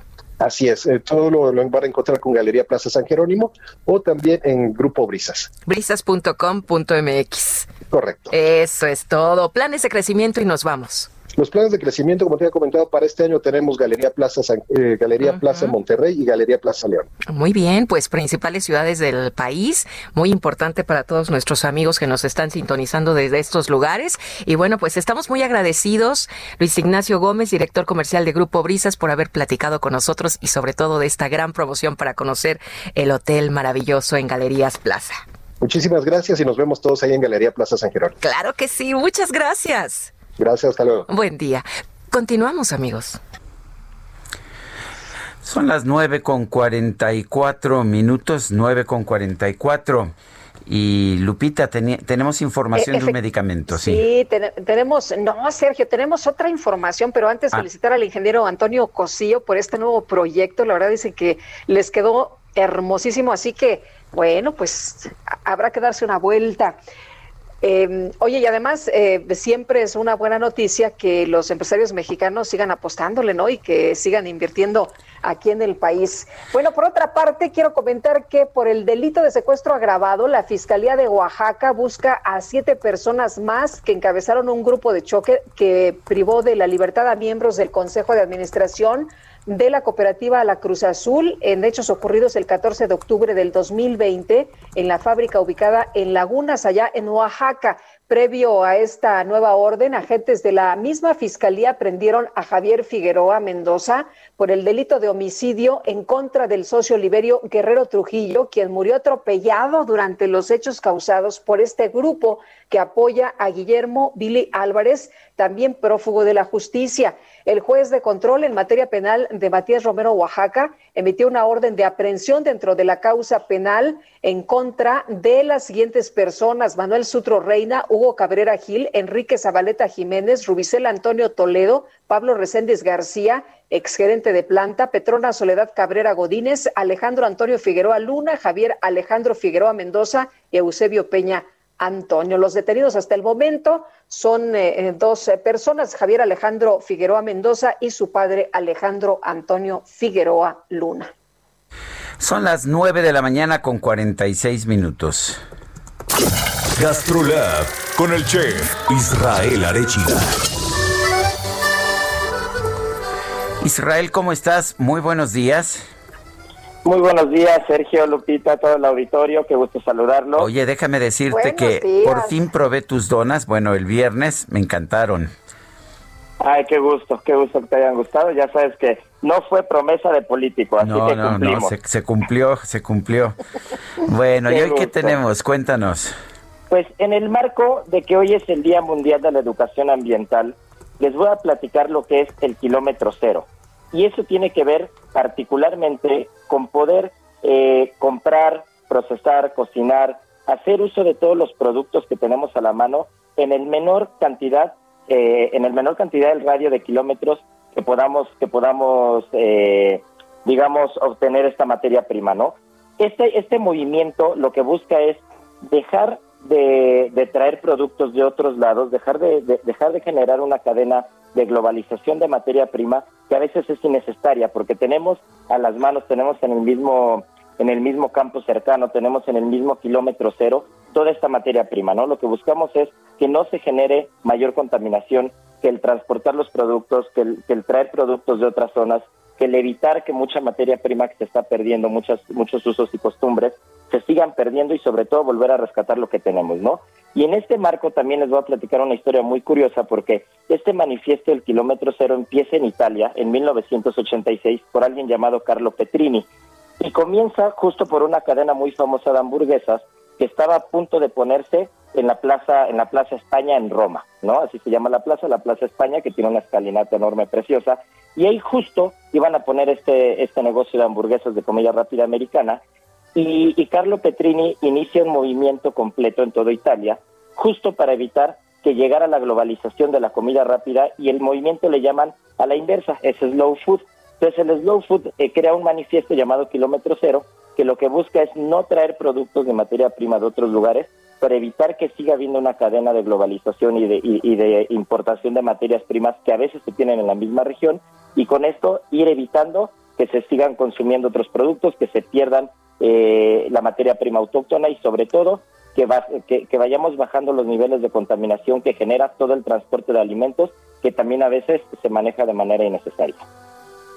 Pues Israel, gracias como siempre y un fuerte abrazo. Un fuerte abrazo a todos. Es Israel Arechiga y bueno, nuestro chef de GastroLab. Ay, me encanta escuchar al chef Arechiga. Oye, y vámonos ahora con Augusto Tempa desde Insurgentes y Circuito Interior. ¿Qué pasa a esta hora, Augusto? Buenos días. Así es, Sergio Lupita, muy buenos días. Me encuentro en este cruce de Insurgentes y Circuito Interior. Para los automovilistas que usan Insurgentes para llegar a la zona centro, encontrarán buen avance desde el tramo de Barranca del Muerto a Félix Cuevas. Félix Cuevas presenta carga vehicular desde la altura de la avenida Universidad hasta el cruce con Insurgentes. Hay que tomarlo en cuenta y tomar vías alternas como podrían ser las calles eh, de Miguel Lauren para poder llegar hasta la avenida de los Insurgentes Sur. Sergio Lupita, el reporte. Gracias, buenos días, Augusto. Y vamos con Alan Rodríguez, nos tiene más información vial. Adelante, Alan. Hola, ¿qué tal? Sergio Lupita, muy buenos días. Nos encontramos en estos momentos en la avenida Río Churubusco, al cruce con el eje 4 Sur. Y esta mañana tenemos vialidad completamente despejada en el Churubusco para todos nuestros amigos que se dirigen hacia la zona sur de la capital o para quienes se dirigen también hacia la zona de viaducto Miguel Alemán. Esto es en ambos sentidos de la circulación y también tanto en carriles centrales como en su lateral. Para todos nuestros amigos que se aproximan hacia la zona de Iztapalapa, de Rojo Gómez. Es una buena opción el eje 4 Sur, la avenida T, para quienes se desplazan por esta vía. Por lo pronto, Sergio Lupita es el reporte y la recomendación de manejar con cuidado y no rebasar los límites de velocidad. Alan, muchas gracias. Muy buen día. Y el circuito interior está Israel Lorenzana. Israel, ¿qué tal? Sergio Lupita, muchísimas gracias. Efectivamente, tenemos información para nuestros amigos que se desplazan a través del circuito interior en su tramo Río Consulado. Ya lo hemos recorrido desde la y con dirección hacia el aeropuerto y la circulación ya a esta hora de la mañana ha disminuido. Se presenta en términos generales aceptable. Para nuestros amigos que se incorporan Eduardo Molina hacia Ferrocarril Hidalgo, más adelante hacia la avenida 608. El sentido opuesto, la circulación con asentamientos a partir de Gran Canal y con dirección hacia la calzada de Guadalupe. La alternativa a este punto es el eje 3 con sus diferentes nombres, esto con direcciones insurgentes o hacia la calzada viejo. Sergio Lupita, la información que les tengo. Gracias, Israel. Buenos días. Hasta luego. Son las 9 de la mañana con 51 minutos. Vamos a un resumen de la información más importante. El titular del Instituto de Salud para el Bienestar, Juan Ferrer, anunció que el primer lote de la vacuna contra el coronavirus Sputnik 5 podría llegar a México la próxima semana con cerca de 200 mil dosis. Lo curioso es que Cofepris no ha aprobado la vacuna hasta este momento. El director general del Instituto Mexicano del Seguro Social, Zoe Robledo, informó que en el estado de Campeche 9.149 maestros ya fueron vacunados contra el COVID-19. La presidenta de la Comisión Europea, Ursula von der Leyen, aseguró que la Unión Europea invirtió miles de millones de euros para el desarrollo de las vacunas contra el coronavirus, por lo que exigió a las farmacéuticas cumplir con las entregas de las dosis. Y hablando de farmacéuticas, Pfizer informó que podría suministrar a Estados Unidos 200 millones de dosis, 200 millones de dosis de su vacuna contra el COVID-19 dos meses antes de lo esperado. Comieron quesadillas de vampiro con pipián. Pues resulta que el legislador republicano del estado de Oklahoma, Justin Humphrey, anunció que va a proponer una temporada de caza en las montañas Huachita, especialmente para capturar a pie grande. Para ello va a plantear que se organice un evento a manera de festival para impulsar el turismo y hasta se ofrecería una recompensa de 25 mil dólares a quien logre cazar a pie grande.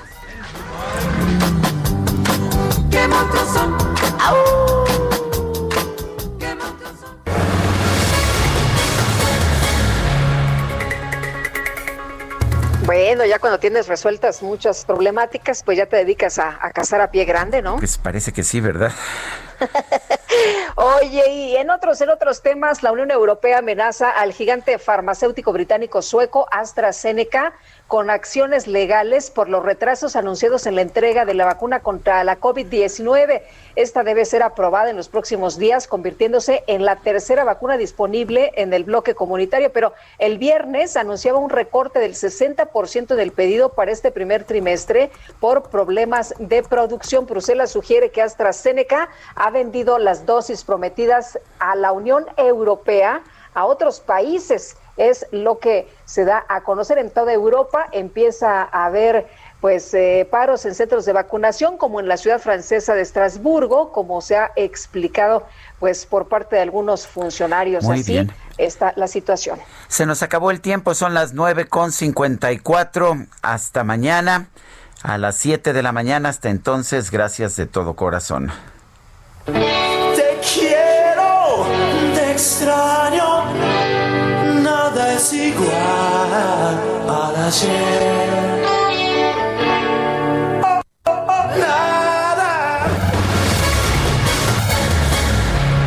Heraldo Media Group presentó Sergio Sarmiento y Lupita Juárez por El Heraldo Radio.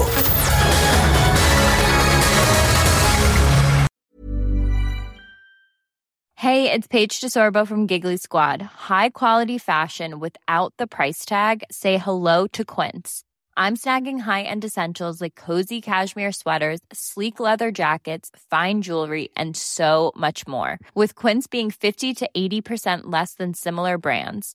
And they partner with factories that prioritize safe, ethical, and responsible manufacturing. I love that. Luxury quality within reach. Go to quince.com slash style to get free shipping and 365 day returns on your next order. Quince.com slash style.